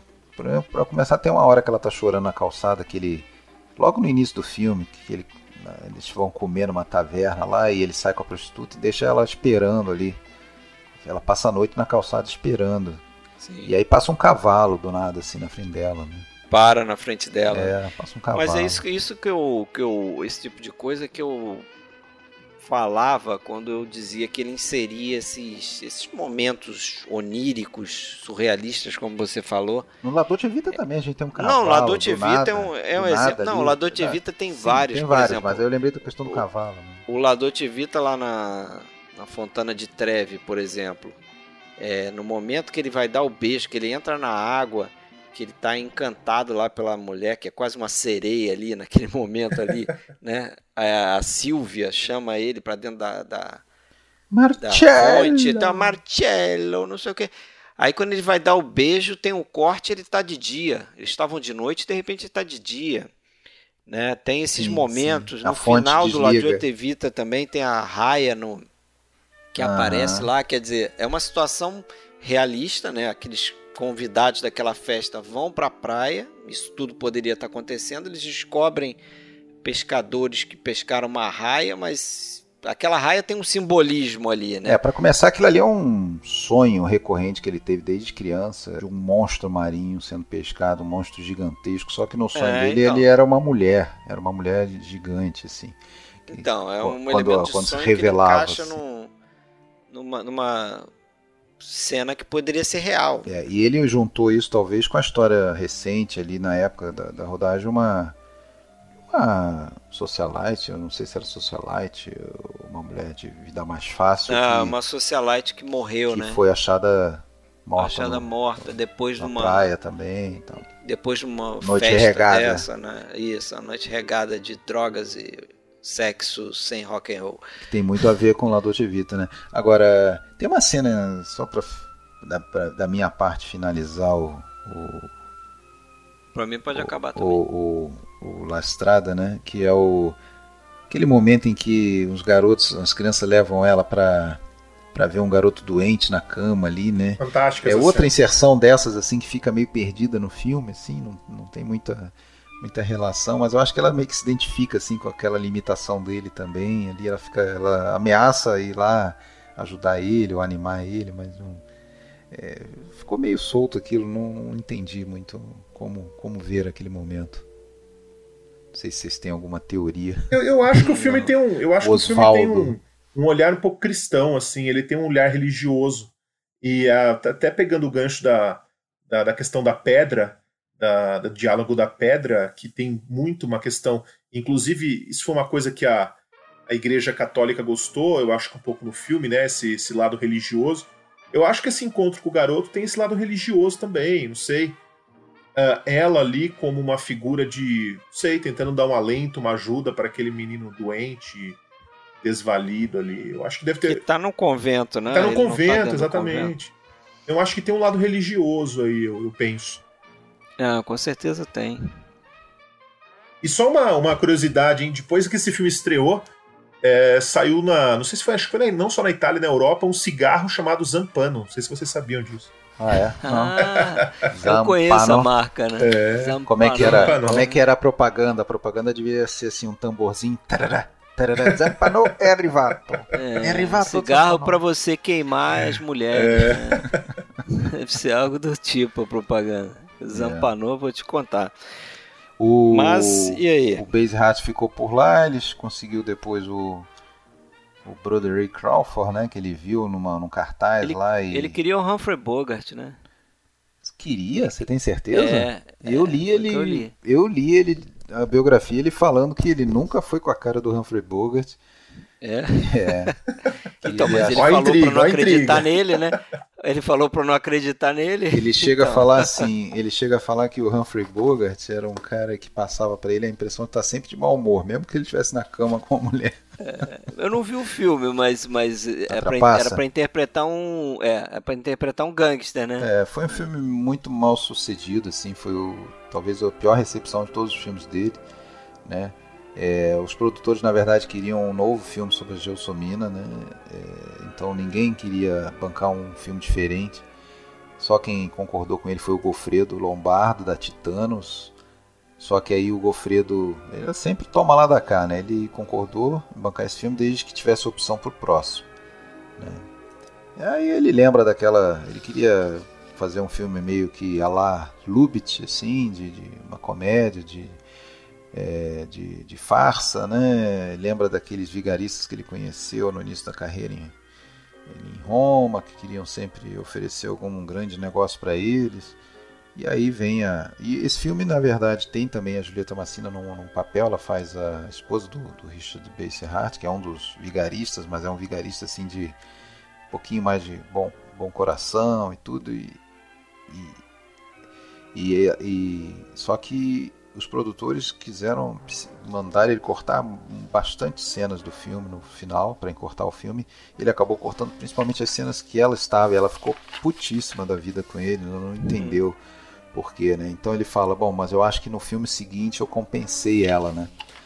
Que foi o Noites é. de Cabir, e aí mais um daqueles assim que. Baita papel. Esse né? sim, se o outro tem dúvida, né? Esse não tem nenhuma dúvida, né? Que o filme é dela, né? Total. Sim, total. Totalmente total. dela, né? Ela tá no nome, né? Claro. de novo tem um, na minha opinião, tem aquela questão católica também no filme, né? É, é a cena da, da igreja, né? Da procissão. É. Tem uma cena que até lembra bastante a cena do Adult Vita também, que tem uma um dos capítulos, né, do Adult Vita, que dá para falar que é um filme de vários capítulos. Exato, assim, episódico. Um dos episódios é aquele da, da, da da Madonna. Do, do, né? Da Madonna, do milagre das sim, crianças, sim. aquela coisa Incrível, que acaba com uma né? morte é. lá e tal. É impressionante. Agora eu, eu acho um filme bastante pesado também, né, cara? Essa, essa relação aí de exploração da, da personagem da prostituta, né? Essa cena de traições e trapaças. Chega a ser jogada no rio, né? Ela, é, inicia, inicia o filme com elas né, sendo trapaceada, jogada no rio para morrer mesmo, porque Né? O cara provavelmente sabia que ela não sabia nadar. E... Ele ficou horrorizado lá, o Gofredo Lombardo. E isso acontece depois, no final, né, cara? Quase a mesma coisa, né? Sendo que no final ela realmente ela perde tudo. Você pode dizer que no final ela, ela começa do zero, né? sobrou, né? Só sobrou as roupas do corpo. Na verdade, é, é, é, mais um filme do Fellini que o, o início tem muita ligação com o fim, né? Porque Sim, quando começa. É cíclico. É cíclico, né? exatamente. É, uma, é uma, uma questão que ela não consegue se libertar daquilo, né? É. Uh, e vale lembrar que esse filme, se vocês observarem no crédito dos, do roteiro, ele tem a colaboração do Pier Paolo Pasolini, isso, que assina isso. como colaborador. Tem ali o Pinelli, Verdade. tem o Flaiano, que já eram colaboradores assíduos do Fellini, é, e tem o Pasolini. E o Pasolini. Disse que ele usou o Pasolini porque tinha familiaridade lá com a cena criminal de Roma, Sim, né? Sim, exatamente. O, o, Pasolini tinha uma. Submundo. Ele tinha uma fascinação é. pelo submundo, pela vida das prostitutas. Tanto é verdade que depois ele escreveu também o roteiro daquele filme A Longa Noite de Loucuras do Bolognini. Que também é um filme que se passa na noite de Roma com prostitutas e que é um filmaço também. É muito bom. Uh, e Isso eu não conheço, deixa eu anotar o nome aí. É, anota porque é excelente. A Longa Noite de Ma Loucuras. Mauro Bolognini. Mauro Bolognini. A Longa Noite de Loucuras, que é com o roteiro do Pasolini. Que é um também filmaço, é um filmaço que pouca gente conhece e que também trata dessa questão da, da, dessa vida noturna, da prostituição, dos rapazes que saem para uh, eh, ir atrás das mulheres, das prostitutas e tal. E uh, mas, mas aqui, claro, né, com, com o olhar terno, um pouco mais terno, chapliniano do Fellini, sem aquela coisa mais corrosiva que é típica do Pasolini, né? O, o Gofredo Lombardo tinha ficado com direitos, opção para o próximo filme, mas quando leu esse roteiro saiu do negócio. Falou sem é, condições. É, não queriam fazer filme com prostituta, né? né? Como... É, e ele tentava explicar, não, essa cena, por exemplo, da prostituta sendo empurrada no rio, ele, eu não inventei isso. Isso aconteceu. A notícia do jornal. Só que, inclusive, na notícia ela não foi salva, que nem a Kabira, a mulher morreu. Né? O caso do homem do saco lá, aquele cara que, que vai levar mantimentos para as pessoas que Sim. vivem naquelas. Né? Verdade. Ah, Real, tinha um cara que fazia isso mesmo na, na, na, nos subúrbios, né? na periferia. É, inclusive a igreja, uma das objeções que a igreja fez a esse filme foi isso, né? Tipo, como se fosse ah, o monopólio da virtude é nosso e tal. Como assim vocês vão mostrar que tem um cara que faz isso, não é para dar cartaz. É, mas enfim, o único cara que aceitou produzir foi o Dino de Laurentiis, que daí ofereceu um contrato, inclusive, para cinco filmes, né? Então, Fellini, é, o Fellini assim, ele, ele é, sempre admitiu que era um péssimo negociante, né? Ele sempre é, isso não era da boca para fora, ele agia assim mesmo, né? Ele fazia os filmes para se divertir, fazia os filmes que ele queria fazer e por causa disso não ficou tão rico quanto poderia ter ficado. É, perdeu uma grana no perdeu muita, Vita. Perdeu muita grana, né? Deixou de, de, de, de aproveitar, quando, mesmo quando estava no topo da fama, ele não, não fez tanta grana quanto poderia fazer justamente por causa disso, né? Ele queria emplacar o filme que ele queria e os produtores sempre pulando fora, né? Você vê um cara que já tinha ganho né, o, o filme estrangeiro e tudo, mesmo assim os caras não, não acreditavam no filme dele, né? É engraçado isso, né? Que você acabou de falar aí que o pessoal queria que ele fizesse um filme continuação aí da Gelsomina, mas também não queriam fazer, não queriam fazer antes, né? O La Estrada. Então esse aqui tem uma relação direta, né? Que, pelo que consta, seria a irmã perdida da, da Gelsomina, né? A Cabiria, que pois vai, é, eu, eu acho, em Roma. Eu acho que o, esse personagem da... Maria Ceccarelli. A gente, é, sabe, a, a gente sabe o nome dela, tá? A gente nunca é, lembra, mas. O, o Cabiria lá vem lá do filme, né? De 1914 lá. Não, ele diz que não tem nenhuma relação, cara. É? Não, ele diz que não tem nenhuma relação. Você tá me desmentindo geral. Não, né? não. Eu tô falando que eu li na, na biografia. É. Ó, minha fonte é Eu Fellini, escrito por Charlotte Chandler, com prefácio de Billy Wilder. Uau! Opa! É, Já tá que é Que foram entrevistas aí, que foram entrevistas aí do Fellini por, por acho que por um período longo até de anos para essa Sim, mas Chandler. ele não falou assim, não acredite que eu falo em entrevistas, então eu vou é. contestá-lo. Mas o que eu queria dizer é o seguinte, para mim essa personagem da Cabiria é, e tá bem no, no, no, meio de dois filmes, né, o La Estrada e o La Dolce Vita, quase, né, no meio, tem o Bidone tá, aí no meio. Atrapalhar. mas, mas é, ela parece que ela é um personagem que transita entre esses dois mundos, né? Porque se o La Estrada está muito centrado naquela pobreza, naquele mundo de pequenas posses ali, né? O, o Zampanou só tem aquele caminhão cheio de tralha e tal. A Gelsomina não tem nada praticamente. Ela tem é, uma casinha lá a, caindo aos a, pedaços. A Cabiria, a Cabiria tem uma casinha caindo aos pedaços e só que ela transita no mundo do até do Amadeu lá. Amadeu né, Nazari. Nazari, que ela conhece. Digamos que ela conhece, ela conhece um pouco mais esse universo do que a Gelsomina, né? Ela não foi totalmente excluída, isso, né? Isso, isso. E o Ladote Vita vai ser só sobre esse universo, né? É. Vai ser o Marcelo Mastroianni, que não é desse universo, porque ele não é um cara rico, ele é apenas um jornalista que cobre, né, coluna de fofoca, sei lá o que, que ele faz ali, mas ele está inserido naquele contexto o ali. O próprio Fellini fala que que via nesse filme bastante semelhança com Luzes da Cidade. Quando eu comecei a ler, eu falei, ué. Noite de Cabiria? Noite de Cabiria. Aí ele explica, dá alguns pontos ali, eu falo, é verdade, tem ah. mesmo. É, a cena do, do, Tem um mambo que ela dança lá. Tem uma cena do, do, do, do, do Chaplin ah, fazendo palhaçada. Sim, é bem legal, é. Quando vai, ela, ela entra no mundo do milionário, do ator né, famoso, milionário, mora numa mansão, assim como personagem do Chaplin também entra no mundo, vira amigo do milionário, mas o cara só é amigo quando tá bêbado, né? Então é assim, o cara tá na pior, tal. Depois, quando chega a mulher, o cara tá se recuperando, ele já tranca lá no banheiro lá e Você vê, passa uma noite. conexão que eu nunca faria. E o final, né? O final, aquela olhada pra câmera, aquela olhada ah, sim. cúmplice. Quebrando a quarta parede, né? Quebrando a, a quarta, quarta parede, parede, criando uma cumplicidade com, é. o, com o espectador e aquele olhar de esperança, aquele choro é. com sorriso, né? Tem a lágrima, mas também tem Apesar um sorriso. Apesar de ter passado por tudo ali. Então, tem, nesse tem uma, sentido. E tem uma declaração do Fellini, até queria citar aqui que ele fala que uh, ele cita que os alicerces dos personagens da Gelsomina e da Cabiria são idênticos, né? A Cabiria, assim como a Gelsomina, é uma criatura que vive em um mundo demasiadamente duro e brutal para sua estrutura e é uma vítima da violência. E depois ele diz que, uh, que o filme dele, Noite de Cabiria, não é um filme sobre prostitutas. Ele diz que escolheu uma prostituta como protagonista, seja pelo meu gosto, pelos exemplos extremos, seja porque objetivamente a relação de um homem com uma prostituta é talvez uma das mais brutais que existem. Essa declaração está no livro A Arte da Visão. É um livro bem legal que tem várias entrevistas com o Fellini. É um livro pequenininho, é. curtinho, tal, e é bem interessante, tá? Essas, esses depoimentos aqui. Quem quiser indicação, vale a pena.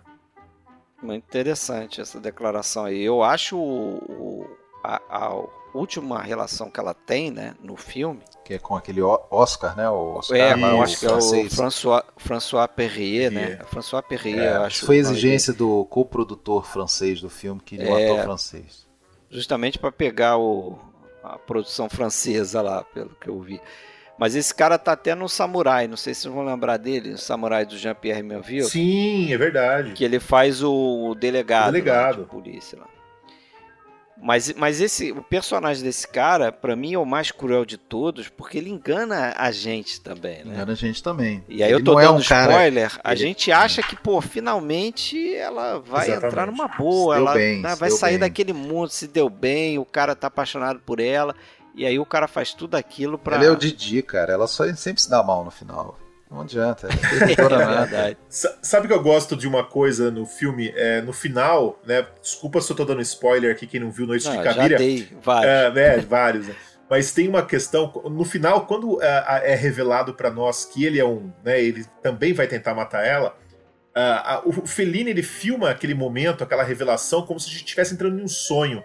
Eu não sei se vocês têm essa impressão, mas quando ela, ela vai em direção a ele, que ele tá à beira do lago, ali do rio, Uh, a gente vê aquele cara, né, como se ele fosse uma projeção de um sonho.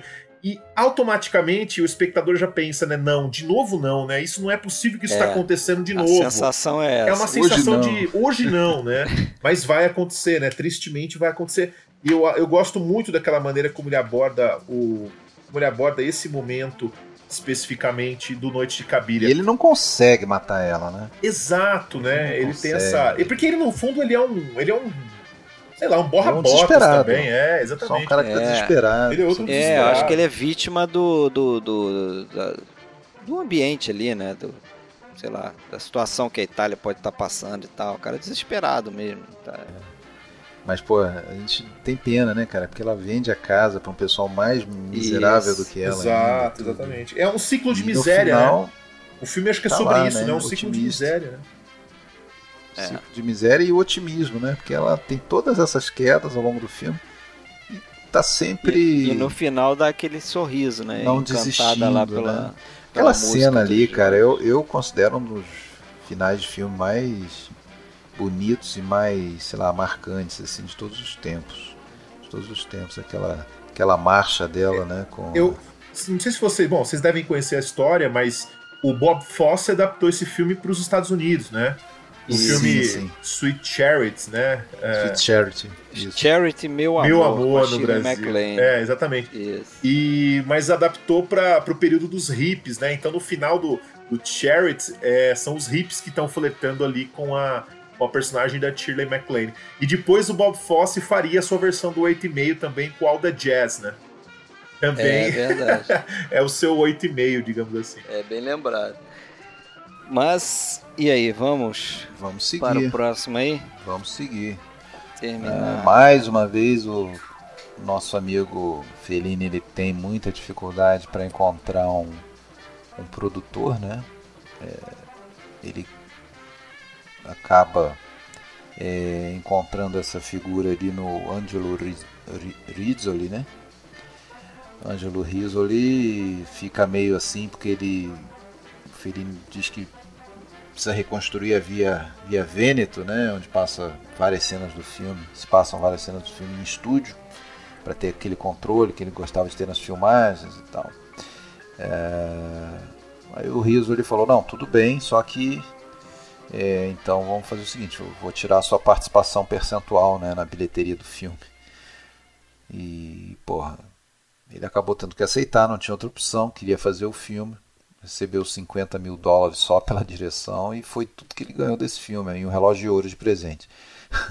e o filme rendeu milhões. E o né? filme fez grana pra é, caramba. E né? ele perdeu talvez aí uma oportunidade da vida dele de quebrar a banca, né?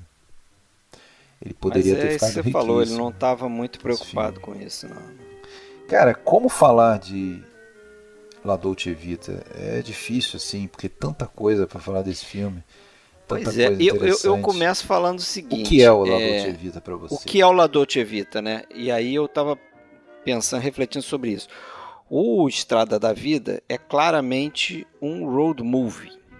Você encaixaria tranquilamente como um road movie. Okay. Eu acho que o Fellini ele diversas vezes faz filmes é, Episódios. como se fosse exatamente como se fosse um road o circo, movies, como né? se fosse o um circo em que tem um número do acrobata, sai, entra é, outro número, não tem relação. Esses, esses tem... números que não necessariamente é, estão linkados, são né? linkados por uma, um conflito, uma, uma história assim que você vai seguir, mas que todas essas coisas somadas servem para transformar o personagem, né? Tem um fio condutor, claro, que é o personagem do, do, do nesse caso, que, eu, que, que eu, eu tinha um pouco essa sensação, mas eu não sabia explicar. E lendo o que o Fellini próprio fala desse personagem, eu acho que talvez esteja aí a chave para entender.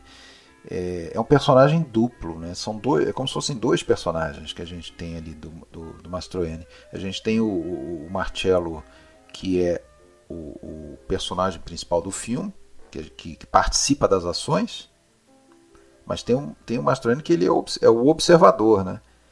Tem até uma cena bem, mais ou menos no meio do filme, assim, que, que eu acho que ele ele quer passar essa dicotomia entre esses dois Marcelos, Marcellos ali, não sei se vocês vão lembrar, é um plano do filme, mas se vocês não repararam, podem rever. É bem interessante até, porque é quando ele entra na casa do Steiner, personagem do Alan Cuny.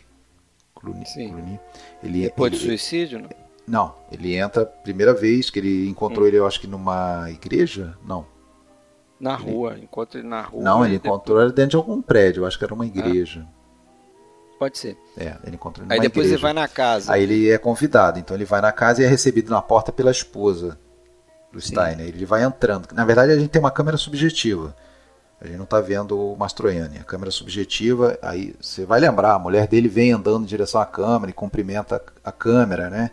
Pode entrar, não sei o que e tal. E a gente vê a, a, a visão subjetiva, ele vai entrando, vê lá o Steiner sentado, o Steiner se levanta, olhando para a câmera, falando com a câmera, vem caminhando, olhando para a câmera, falando com a câmera, e daí ele começa a desviar o olhar e vai para o lado, aí a câmera gira, e aí a gente vê o Mastroianni entrando pelo lado da câmera, então é como se naquele momento separasse o observador, é, ele é observador quando está entrando, e naquele plano ele passa a ser é, participante da ação, a câmera vira, o Steiner está olhando para a câmera e desvia o olhar da câmera para olhar para o lado pra, e a câmera vira para o lado também é, e pega o Marcelo. É espectador e personagem. É. Né?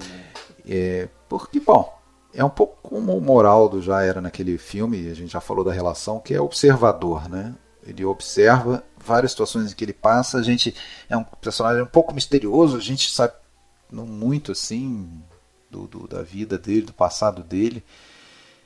É, Porra, mas enfim, muita coisa certamente autobiográfica, como por exemplo o, o episódio né, com o pai.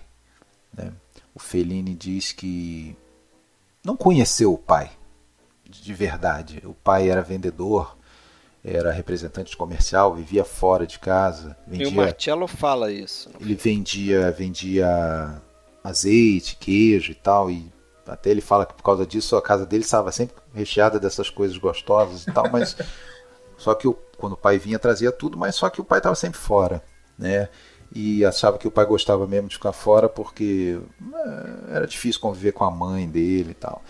E nunca conversou de verdade com o pai, né? Que só depois que o pai morreu, aquela velha história, né? Depois que o pai morreu e tal, ele descobriu que o pai mesmo fora de casa, estava sempre levando na pastinha dele os, os primeiros desenhos dele, quando criança e tal, tipo aquele carinho, né? E ele descobriu isso, ele começou a ver o pai de uma maneira diferente, mas aí já era um pouco tarde. Então ele coloca o personagem do que é interpretado pelo Aníbal Ninki, é um ator que faz o pai dele engraçado nesse filme e no 8 e meio também. É o mesmo ator que vai fazer o pai Exatamente. dele no 8 e meio.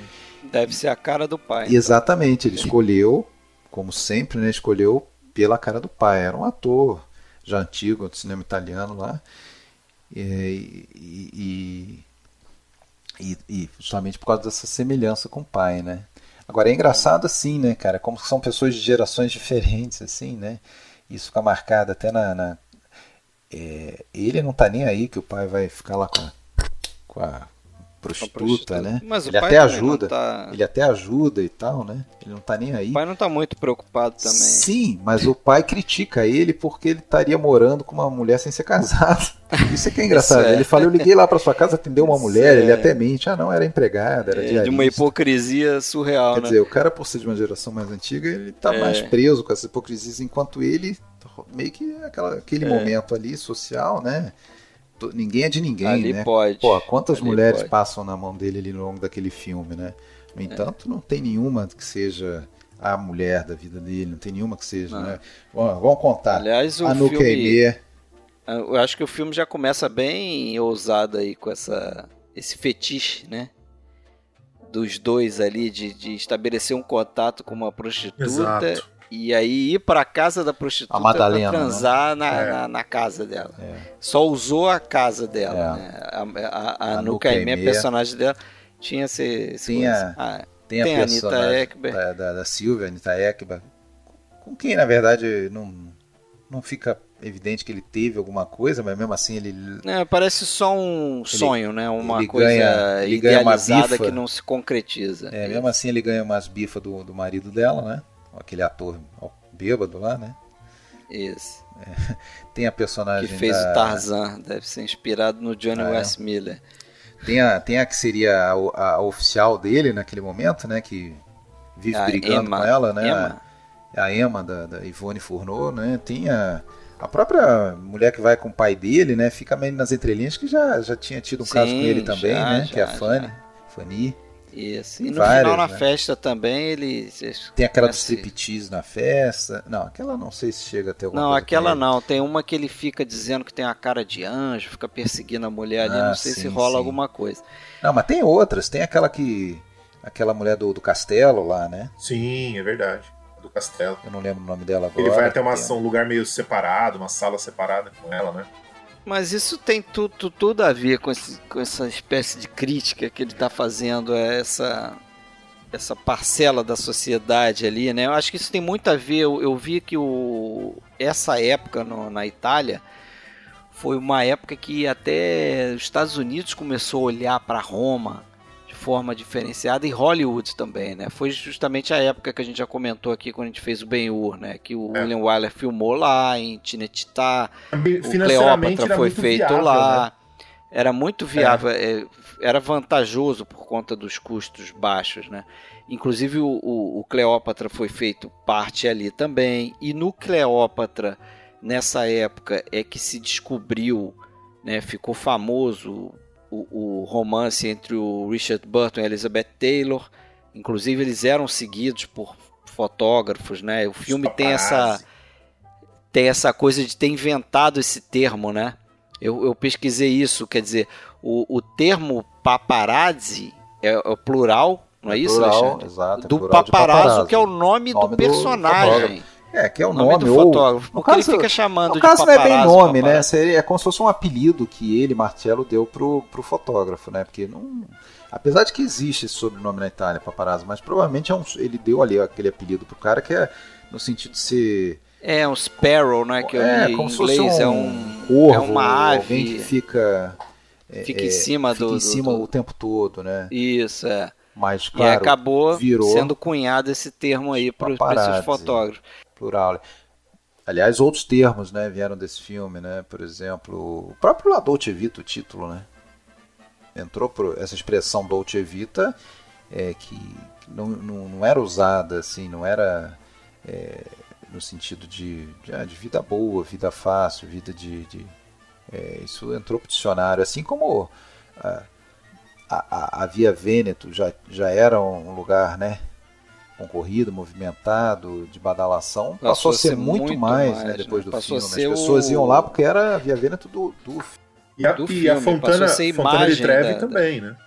Também. É. Eu acho que o, o, o Fellini foi muito feliz em capturar o sentimento que acontecia na época. O sentimento né? da época, né? É, e principalmente, e principalmente uma coisa que marca muito é, é o crescimento da cidade, do, no, no boom, na época do boom econômico do pós-guerra. Né? A gente tem a Itália devastada na Segunda Guerra, e aí, dez anos depois, ali, meados dos anos 50, começa aquele boom econômico. Então a gente vê uma cidade com muito é, canteiro de obra, né? Pô, aquela sequência inicial é fantástica, né? Eu acho aqueles helicópteros carregando um helicóptero carregando a imagem e o helicóptero dos paparazzi seguindo ele, né? E ele lá de cima já tentando pegar o telefone da mulher lá é, no prédio, é. dizer. E é engraçado o seguinte, cara, aquilo ali era algo que acontecia mesmo, não, ele não inventou, não. Aquilo, eu vi um, uma cena documentário, em documentário, é, eu não sei se é uma tradição, o que, que é, em algum evento específico lá no, no Vaticano, é dá para comparar, mal comparando com a chegada do Papai Noel de helicóptero no, no Maracanã, né? quando eu era Pô, é criança, forte quando eu, não, quando eu era criança sempre tinha todo ano chegava tinha, a chegada tinha. do Papai Noel. Eu, eu já vi, eu já vi. É, então chegava a imagem, eu já vi isso existia mesmo, carregava a imagem. Então, mas isso, chegava isso é lá o tipo de, de coisa, Pedro. né? É o tipo de coisa que você pode associar a um sonho e que ele insere num ambiente de realidade. Eu acho que cada vez mais ele vai se afastando desse ambiente de realidade para entrar no sonho mesmo, né? Quando ele vai lá pro La Nave Vá, até no 8,5 também, né? Você já tem essa desconexão. Poxa, e aí você tem, e aí você tem para mim um dos temas do filme, né, que é justamente as contradições dessa cidade, né, desse desse universo aí da, da, da da, de Roma ou da Itália mesmo, na contradição do, do, de um lado aquela coisa da, da religião, né, do, do, preso às tradições ainda muito fortes e tal, e por outro lado, porra, ele sai de, ele sai ali para começar helicóptero a gente vê lá o foro romano, aquelas coisas, aquelas ruínas, daí a pouco está passando em cima de uma cobertura com umas mulheres de biquíni, é, e chega na, na, na, no Vaticano e daí corta para um uma boate, lá está tendo um ritual africano. Quer dizer, então, é, contradições. A gente vê esses cortes assim em, em, todo momento. Ele sai de uma festa regada, tá todo mundo sai. É, eu acho que ele sai daquela do castelo, não lembro de qual que ele sai. Muitas festas que e aí, ele vai. E aí, daí a pouco, ele está na casa do amigo que se suicidou. Quer dizer. É... Eu acho que esse personagem do Steiner é importantíssimo para a história. Eu acho que ele ele sintetiza bem essa perda, essa essa doce vida que de doce não tem nada, né? Eu acho que ele bem ele sintetiza essa tragédia toda que corre ao fundo e que aos poucos vai dando a, a, as caras, né? Durante o filme. Tem um ensaio que eu gosto, uma crítica que o Roger Ebert escreveu sobre esse filme, que ele fala que... Ele adora, né? É, ele, ele adora, adora esse filme. filme. Ele colocou entre os 100, né? 100 grandes da vida dele e tal, quando ele era vivo, né? E ele diz que o filme ele começa com uma imagem bonita, porém sem vida, né, que é a imagem da santa, e termina com uma imagem feia, porém real, que é a imagem da, da raia, do monstro, né? Então tem essa oposição entre começo e fim também nesse filme do Fellini. Eu acho que é uma sacada interessante do olhar do Ebert aí. E uh, eu acho que, como o Fred, vocês já colocaram, eu acho que esse filme é tão importante porque ele vai captar, eu acho que um sentimento de vazio daquela época. E eu acho que o que e é engraçado que esses, filmes, esses dois filmes, eu acho que talvez por caminhos diferentes, eles são filmes irmãos, né? Eu acho que a, em 1960 você tem meio. a Doce Vida do Fellini e você tem a Aventura do Antonioni. Ah, sim. E são ambos filmes, eu acho que apesar de, dos diretores serem muito diferentes, uh, são filmes que falam do vazio existencial, né? É uma busca por uma. É uma busca constante por uma, um preenchimento existencial que você não encontra. E eu acho que é o tema que vai pautar a década inteira da década de 60, né? É, é, que vai eu, pautar eu, o cinema eu, moderno, inclusive. Iria mais lá atrás no tempo e lembraria do A Regra do a Jogo. A Regra do né? Jogo, é. Porque também é um filme que você pode associar esse aqui. Mas, mas, eu acho, Fred, mas desculpa, só, só pegando o gancho, mas é, é, apesar das semelhanças, eu acho que a regra do jogo, ela dá um. Ela olha para o vazio existencial à beira de uma guerra, de um mundo de incerteza, né? Eu Sim, acho que aqui é você momento. tem. É um outro momento. Aqui você tem um vazio existencial no meio burguês, né? No meio abastado e de uma Itália que está vivendo um renascimento econômico, né? O Antonioni faz esse olhar também muito aguçado, eu acho, né? Quando ele coloca um casal que procura uma pessoa que depois essa pessoa não interessa mais nada né, encontrar essa pessoa, né? Uh, e esses amantes não conseguem se resolver o filme todo. E aqui o Fellini coloca a gente na pele de um jornalista que a gente não sabe muito bem qual é a profissão dele direito, né? Ele, ele, parece que ele é jornalista, colunista social, tem hora que ele parece. Ele queria ser escritor. Relações públicas, ele sonhava em ser um escritor e não consegue. Quer dizer, é um cara que tá flertando com um monte de coisa e que não tem uma identidade, me parece, muito bem formada, né? E, e eu acho que é, esse filme, eu acho que é a cara do cinema moderno, ele acho que ele é, ele é a cara da, da década mesmo. Eu acho que se fosse para escolher os filmes mais importantes da década de 60, não digo no sentido cinematográfico, não. Eu digo no sentido de é, histórico mesmo, de, de, de captar um, um, sentimento da época. Eu acho que a Doce Vida talvez é o mais importante. Certamente é um dos mais. É. Certamente. É um filme muito é, da sua da época. Sua época, assim, né? exatamente. Né? Vinculado à sua época. É, e eu fico, e às vezes eu fico chateado quando as pessoas falam assim: ah, o filme é datado o filme ele é ele, ele foi ficou ultrapassado eu acho que não é por aí eu acho que o eu filme acho que não, é o retrato do que, que foi não é pois é, é mas é, é, ele eu, eu acho que ele não só não é datado é como até eu acho que foi o Rafael que falou ah, é, é um, um, filme que retrata uma época né é, sim sem dúvida sem dúvida se você quer saber como que era Roma na, nos anos 50, 60, você vai ver a Doce Vida que você vai ter uma boa noção. Mas é, a essência é aquela, aquela velha coisa que a gente fala, né? As histórias são. Quantos, quantas histórias nós temos ah. cinema? Oito, oito que se repetem. É. Cara. Não, são é umas a, 30. Na verdade, é a vida, a vida humana. A vida humana se repete. É. A gente acha que a gente é muito diferente dos homens de 100 anos atrás. Claro, na roupa, na comida, na, na, nos carros, ou no, no, na, nas máquinas, nos equipamentos, sim, mas na essência é a mesma coisa. Viu? Não vem, não vem querer me comparar com o Zampano, não, pelo amor de Deus. Não, você tem uma. você tem uma. Você tem uma. Você não tem uma via Vêneto aqui, mas é, claro, cidade, claro. em cada cidade você tem o seu lugar de, de perdição, onde a juventude vai.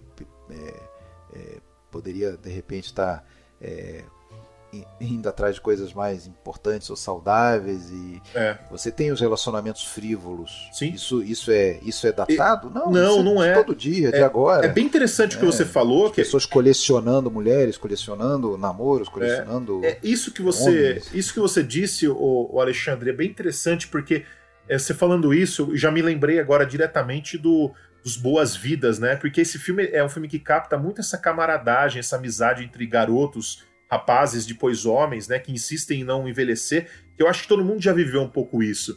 E a doce vida é bem essa coisa da desse despertar para a noite, para a vida noturna, para esse mundo, né, de Uh, de um pouco de frivolidades também, né? Mas que eu acho que é, é uma fase pela qual todo mundo passa, eu acho, né? Eu não sei. Acho engraçado que várias vezes no filme eles referem-se ao personagem do, do Mastroianni como Giovanotto, é um jovenzinho. É. Pô, ele, o Mastroianni já tinha 36 anos, inclusive ele é meio grisalho no filme, inclusive. Não é tão Giovanotto assim, é, já é um Vitelonezinho. Já é um 36 para 40, é. a pessoa envelhece brutalmente, né, na década de 60. É, mas eu acho, então, por isso que eu lembrei do da regra do jogo, porque também me, me passa essa impressão, né? Ele está retratando ali um, um pedaço da sociedade italiana que parece que a única preocupação que eles têm é tipo como ocupar o tempo, né? Porque todas as facilidades estão ali, tudo está resolvido, eles não têm que trabalhar, eles não têm que se preocupar com mais nada, a não ser com os relacionamentos amorosos, sexuais e quem pega quem é o e o que, que eu vou fazer, o que, que eu vou, o que, que eu vou, exatamente, o que, que eu vou fazer na festa, né? A festa sem graça. Vamos fazer o que? Ah, faz um striptease. Quem vai fazer striptease? Ah, vai ser você, vai ser se você. Se vocês me permitem, eu queria até contar a história do, do striptease. Não sei se vocês sabem, Mas esse striptease da, do final do, da Doce Vida, ele foi inspirado num verdadeiro striptease que aconteceu em 58. Né? Uh, teve uma festa em Roma, aniversário de um aristocrata, um rapaz endinheirado lá, em uma boate que chamava Rugantino. Uh, essa boate era muito frequentada pela juventude dourada, né? Que eles chamavam aquela, aquela juventude da época, que uh, iam também ali estrelas de cinema, escritores, intelectuais, né? E naquela noite, uh, que, quem estava lá nessa boate era a Anita Ekberg. Mas não foi ela que fez a, não foi ela que fez o striptease. Ela estava por ali, só rondando, tal, né, se divertindo ali, e ela estava dançando. E uma outra mulher que, que queria, que estava por ali, que não era uma estrela famosa, se chamava a Aiche Nana, eu não sei se ela era francesa, enfim. Ela viu a Anita Ekberg e ela quis aparecer mais que a Anita Ekberg. E ela começou a fazer um striptease ali, na frente do público, tirar a roupa e tal. E tinha uns caras, uns fotógrafos que talvez já fossem ali os paparazzi, não sei, enfim. E que eles já estavam já ali. existiam, só não tinham esse nome, é, talvez, E fotografaram aquela, essa moça, a Haitian Naná, tirando a roupa, né? E tem foto disso. Eu até coloquei essa história no meu site, no Palavra de Cinema, tem lá ela chegou a tirar até a parte de cima uh, da roupa e os homens fizeram uma roda ali embaixo. Esses fotógrafos é, tiraram, captaram o momento e colocaram no jornal. Isso na época foi um escândalo, né? A Itália ficou escandalizada com essas imagens e o Fellini se inspirou nesse episódio dessa boate chamada Rugantino em 58 para fazer é, para aquele striptease do final do filme. É, ele, ele, escolhe a Nadia é, Gray. Nadia Gray, exatamente. A Nadia Gray porque justamente ele queria alguém que. Uma mulher que fosse atraente, né? apesar de ser né, um pouquinho mais velha, assim. Mais linda, né? É, mas muito bonita e que não fosse muito vulgar, né? Não, não fosse uma mulher que. É, uma coisa seria, por exemplo, striptease da. Não estou dizendo que que ela fosse vulgar necessariamente, mas exuberante fisicamente, como a Anita Ekberg. Imagina o anti-striptease da Anita Ekberg. É, e o da Nadia Gray, né, que não tá, uma pessoa que em tese não, nunca fez um striptease na vida, está meio é, constrangida com aquilo e tal. Eu só queria complementar que essa cena final do striptease, que também causou né, um furor na época quando o filme estreou, é, claro, uma cena belíssima, muito boa. Mas pro público de hoje, lá vai parecer uma cena pacata, cômica, né? cômica, né? né? Sim, assim, sim, né? sim. É. Não, mas o, o, o, acho que a maior questão ali dessa festa não é esse striptease. Eu acho que o que menos choca, pelo menos pra mim, naquela festa é o striptease. É. Choca mais, por exemplo, ele cavalgando, montado, é montado na, mulher. É, porque na, aquilo na ali é mulher. é uma, é, verdade, é uma alusão a uma orgia, é, né? É, é. Na verdade, ele tá falando ali de uma festa que terminou ela numa dá, orgia. Dá tapa na cara dele, ela, né, ele dá tapa na cara dela e ali é, até violento, um monte de né? penas, é, pena de, de, de, travesseiro. É, ele meio que humilha dizer, a mulher. Humilha ali, né? a mulher, enfim. E outros personagens. Então, na verdade é uma das várias festas do filme, né? A outra é, festa mas eu acho castelo. que é aquela, é aquela festa que fica mais claro, tipo a degradação daquela daquela aquela do castelo que ela ali, né? que, que é um castelo real e com aristocratas reais que ele usou naquela cena ali. Aquela festa que a Nico leva ele naquela ex-modelo, eu não faço più fotografia de moda. Aquela voz estranha daquela mulher. Acho que eles tipo, escolheram a pessoa errada para dublar ela, que não combina nada com aquela voz. É. e. Enfim. E o que é a Doce Vida? Agora deixa a pergunta, o que, afinal de contas, o que é a Doce Vida? É o que é esse filme? É difícil responder, né? É, é, é, sou... é difícil, Na verdade, assim, eu... não, não, é o que é, sobre o que fala esse filme, né? É uma pergunta sobre, sobre o que fala. Mas você sabe que o, o, o próprio Fellini ele deu uma declaração para uma entrevista do New Yorker, o jornal nova-iorquino, que ele falava isso, que para ele o cinema já tinha passado uma fase de, de ficar na narrativa, né? ficar seguindo narrativa. Convencional. E que ele podia se exatamente, ele podia se aproximar mais da poesia. Então ele, ele se sentia assim que que estava um momento em que ele estava tentando fazer uma coisa que fosse mais livre, que não, não, seguisse uma certa construção de história, né? Que tivesse início, desenvolvimento e depois o fim. Então ficou uma coisa mais solta. Mais sobre um sentimento, menos sobre o enredo, né? É. é. Eu vou... sabe que eu. Fala. Eu vou passar a minha, minha, a minha experiência com esse filme. Eu vi pela segunda vez apenas agora. Na verdade, acabei vendo segunda e terceira, que eu vi duas vezes, revi duas vezes. Eu tinha visto há, há muito, muito tempo. É, no mínimo 20 anos. E eu não tinha uma lembrança assim dele, a ponto que, pô, hoje para mim isso já é um, uma coisa marcante. Eu não tinha nem ele no meu acervo. assim, eu tenho bastante filme, então não ter um filme significa o seguinte: esse filme nunca me comoveu a ponto de eu comprar. Gastar uns 40 pila nele, né? É, é. mas assim, eu não sei porquê. Quer dizer, eu sei, né? É porque é aquela coisa, eu não tenho vergonha de falar. A gente muda, a gente cresce como cinéfilo, a gente cresce como pessoa. Até coloquei isso outro dia, postei sobre esse filme, porque a gente amadurece como pessoa, como cinéfilo, e você fica menos dependente de uma história amarrada com início, meio e fim. Né? O Fellini, Fellini fala, bom, as pessoas, muita gente critica o filme porque ele não dá todas as respostas, mas se você dá todas as respostas, acaba a graça, só tem o vazio depois. Né?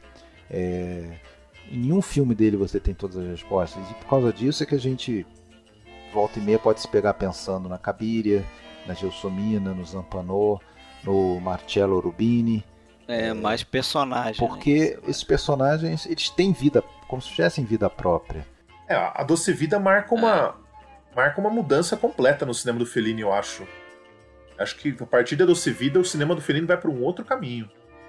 Vai para o segundo episódio que a gente vai fazer aí, que são bem díspares é. né, os dois episódios. Mas deixa eu só acrescentar uma, uma palavrinhas no que você falou aí, porque eu acho que é por aí também, né? Eu acho que a gente acaba, é, de certa forma, amadurecendo como cinéfilo. Eu tive a mesma experiência. Eu não tenho esse filme, é, também tenho alguns DVD, mas não, não tinha, justamente porque também tive a sensação de quando eu vi de um filme arrastado né? Aquela, aquela velha sensação do pô, que nada acontece, entre aspas, né? Você não sabe mas qual eu, é a história eu, que você está acompanhando. Qual é a história? Pois é, mas aí que eu acho, a gente é, de certa forma, a gente, eu falo eu, você mesmo, não sei como é que é a experiência do Rafael, mas a gente é, de certa forma, foi educado, entre aspas, a, a correr atrás do plot.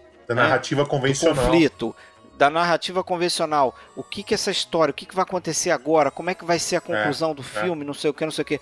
Uma vez que você já viu o filme, que você sabe que o filme não segue essa, essa narrativa convencional, você fica mais livre, talvez, né? Para buscar outras coisas no filme. E também o fato de você assistir mais filmes que não tem essa narrativa, você começa a observar tem, outras coisas. Você tem. Bom, só para ficar claro, eu contei a história, eu só não deixei claro que revendo agora, tô adorando esse filme. É um filme que com certeza eu vou querer rever muitas, muitas vezes. Para começar, por uma, uma, razão seguinte: é daqueles filmes, e aliás foi o primeiro que ele faz em, em tela panorâmica, né? Em, em wide, né? Ele é, esse daqueles filmes que se você congelar qualquer frame dele, ah, ele, ele é bonito. É uma bonita fotografia. Né? Ela é, uma, é fenomenal. É, é uma bonita fotografia. Você tem vários planos, vários planos de close, de, de, de quarta parede quebrada, lá quando a, a esposa do Steiner olha para a câmera, no final, quando a menina acaba desviando o olhar e olhando para a câmera, e aí meio que acontece o. E aí meio que acontece o contrário, né? Parece que volta atrás aquele movimento que eu tinha relatado, né? Ela tá olhando para ele, que tá meio que do lado, e daí a pouco ela olha para a câmera, Vou, agora eu vou olhar para o observador, deixar aquele Marcelo personagem, vou olhar é. para o observador novamente. Não, o filme também muito fluido, assim, né? Ele, ele usa muito o traveling, que é uma coisa que ele começa a desenvolver, a ficar seguindo os personagens com aquela câmera que anda, que acompanha. Tem um momento que ele e a, e a Silvia estão andando. É, aliás, acho que é a Anuka Aimee ele e a personagem da Nuke MS ah, estão andando sim, sim. e a câmera vai seguindo eles, aí tem uma coisa de um se adianta, sai isso, do plano, isso, é. logo no início, outro quando eles saltam entra. do carro para entrar na casa É, isso. É muito interessante também uh -huh. se você começar a analisar Verdade. esses movimentos. Cara, e, e tem uma trilha sonora Fantástica. muito boa também. Do... Tem uma trilha sonora muito boa, tem a, a, direção de arte do Piero Gerardi lá, que é o cara até que ganhou o Oscar de figurino, né? foi é. indicado. É é, é, fantástica também, pô. Lembra dos sets que a gente vê ali, né? Acho que a Fontana é a Fontana mesmo, né? Eles filmaram um sim, loco sim. lá. E bem frio, inclusive. Mas quase tudo mais é recriado lá em Tinetitá, Bem né? frio, bem, tava bem frio ainda e a Anitta Egberg tirou de letra, não sei se ela é um é. pouquinho mais cheinha, assim, o Mastroianni sofreu, precisou usar Mastroianni uma... Não sei se vocês. Borracha, segunda não, pele não sei se vocês lembram, mas no filme Nós que nos amávamos tanto, do Ettore Scola, ele recria a filmagem da, dessa cena da Fontana de Trevi. Lembro. É, e ele usa vi. o próprio Fellini e o próprio Mastroianni no filme. Né? Sim, é. Agora, é, é, vale a pena falar também do Mastroianni, né? A gente não falou muito sobre ele. Talvez a gente falou com Fala aí pra fechar, né? então que é um cara que muitas vezes perguntam pro Fellini, perguntavam, ah, ele é teu alter ego. Ele, não, não tem nada de alter ego. Não vejo ele, só vejo ele como um excepcional ator e que é, me conhece muito bem, sabe o que eu quero e consegue se moldar perfeitamente, se ajusta ao que eu quero e tal. Agora é engraçado que ele não, eles conheciam assim de vista, de cruzar em restaurante, mas não tinham trabalhado juntos. A Julieta tinha estudado com ele na Universidade de Roma, tinham feito teatro estudantil juntos na Universidade de Roma. O Mastroianni e a Julieta apresentou. E aí o Mastroianni ficou meio meio chateado, meio meio irritado que o Fellini ligou para ele e falou: Olha, eu tô te ligando, eu quero você no meu filme, porque eu preciso de um rosto bem normal, assim, um rosto sem personalidade, um rosto inexpressivo, igual o seu. Igual o seu, legal. ele foi inocente, né? Ele não, não, falou por maldade, mas o produtor lá queria o, Paul Newman, né? Eles queriam o é. Paul Newman nesse filme, mas não tinha a menor condição de ser um cara famoso para viver esse papel. Nossa, né? não dá, não dá para imaginar o Paul Newman fazendo esse papel, né? Não dá. E ele queria, é. e ele queria o Henry Fonda pro Steiner também, né? Até chegou a tratar com o Henry Fonda lá, acabou não dando certo. E depois, quando o filme passou nos Estados Unidos, o Henry Fonda mandou uma carta pro Fellini. O Fellini ficou todo orgulhoso, assim, de receber a carta do Henry Fonda é, é, parabenizando o filme, né? Agora, outra coisa é assim, né? É, acabou o filme, estreou, estreou o filme, né? A Igreja Católica condenou duramente, né? Ele, pô, ele falou, ah, o dia que eu fiquei mais ferido assim por dentro, eu vi uma igreja, tinha um cartaz com uma tarja preta em cima do meu nome, dizendo assim: rezem pela salvação da alma do pecador público Federico Fellini. ele, ele, assim, tem gente que vai achar assim, ah não, o cara gosta de escandalizar, de fazer um filme escandaloso. Se foi escandaloso, ele fala, foi contra a minha vontade, porque eu não pretendia fazer um filme escandaloso. Né? Não, era, não era a intenção. Ele falou, pelo menos eu sei que teve muita gente que não se chocou e gostou do filme também, ficou dividido o negócio. Sempre tem uns puritanos aí de plantão também. É isso aí. Mas vamos encerrar então? Tá na hora. Não vai falar nem do Boccaccio? Fala aí um pouquinho do Boccaccio, você que gosta tanto. Eu não gosto, é, quer dizer, eu não acho. É, é como essas antologias, né? São pequenas histórias. E nessa era para ser seis, aí desistiram lá. Eu acho que o Rossellin desistiu e o, o Antonioni acabou ficando só quatro. É, a gente já até falou da, do Visconde quando a gente fez o episódio do Visconde e tal. O Fellini faz as tentações do Dr. Antônio, né? Que traz lá o Pepino de, de Filippo, lá do. que tinha feito Lute de Varietà, né? Mulheres e Luzes, e um cara totalmente reprimido, um burguês ali que, que trava uma verdadeira cruzada para que tirem um outdoor gigantesco que, que, que, que levantam na frente do prédio dele justamente com a Anitta Ekberg, deitada, gigantesca, assim, fazendo propaganda de leite, né? Com um copo de leite na mão e um decote. Mas não é nada tão assim demais, mas ele faz daquilo como se fosse a maior depravação do mundo, né? e ele, no fundo, ele está reprimindo uma verdadeira atração por ela, né? Depois ela se materializa na frente dele, em sonhos, aquela coisa toda, né? Aí fica patente a hipocrisia do cara. É isso aí, o Boccaccio. E depois viria o 8,5, né? Como você já falou aí, a gente já fez a gente outro retoma, episódio. Então, de então, Julieta. A gente Retoma Julieta dos Espíritos. Isso aí. Isso. Isso aí. Eu tô nesse, galera, Então- do Julieta, ou vai ser outra pessoa? Como que é? Tá, claro que é você. Pô, então tá bom. Tá, tá aqui, ó. Só deu opção para cinco filmes. Quais serão os próximos? O Julieta e qual mais? Julieta. A Vamos ver se eu Marcotte, pego. A. Vivar. E não sei se vamos ter, talvez, o Satiricon. Poxa, eu, eu vai- posso recomendar um? é, O Casanova, Pode. Roma Pode. é brilhante. É, o, O Roma, é também, brilhante, né? é brilhante. Mas bom, eu tô só uma sugestão. Eu acho que o Casanova é uma Sim, boa opção também. Mas você já É. conhece a gente, né, Rafael? A gente fala que vai destacar, mas a gente É, fala um sim, pouquinho de, sim, de sei. todos. É, Então, oportunidade terá. Sabe que É. o Roma eu tô ansioso Nossa, para o Roma rever, é brilhante. porque eu não gostei É? quando eu vi. Mas há É. muito tempo atrás, há muito tempo atrás. Nossa, Nem eu- conta. Não, não, pode ficar tranquilo. Eu, eu, eu adoro esse filme, mas enfim. O Julieta também é Ah, brilhante. deve é. ser. o Amarcord, então, nem se fala. A Marcó é sensacional. O- lá na ah, o Satiricon vocês vão abordar também?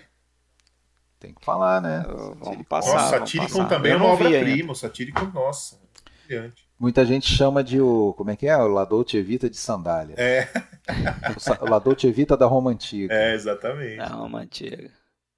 Isso aí. Mas valeu então a tua participação aí, Rafael. Contamos com você para o próximo. Estaremos juntos aí. Eu agradeço muito o convite aqui, a participação.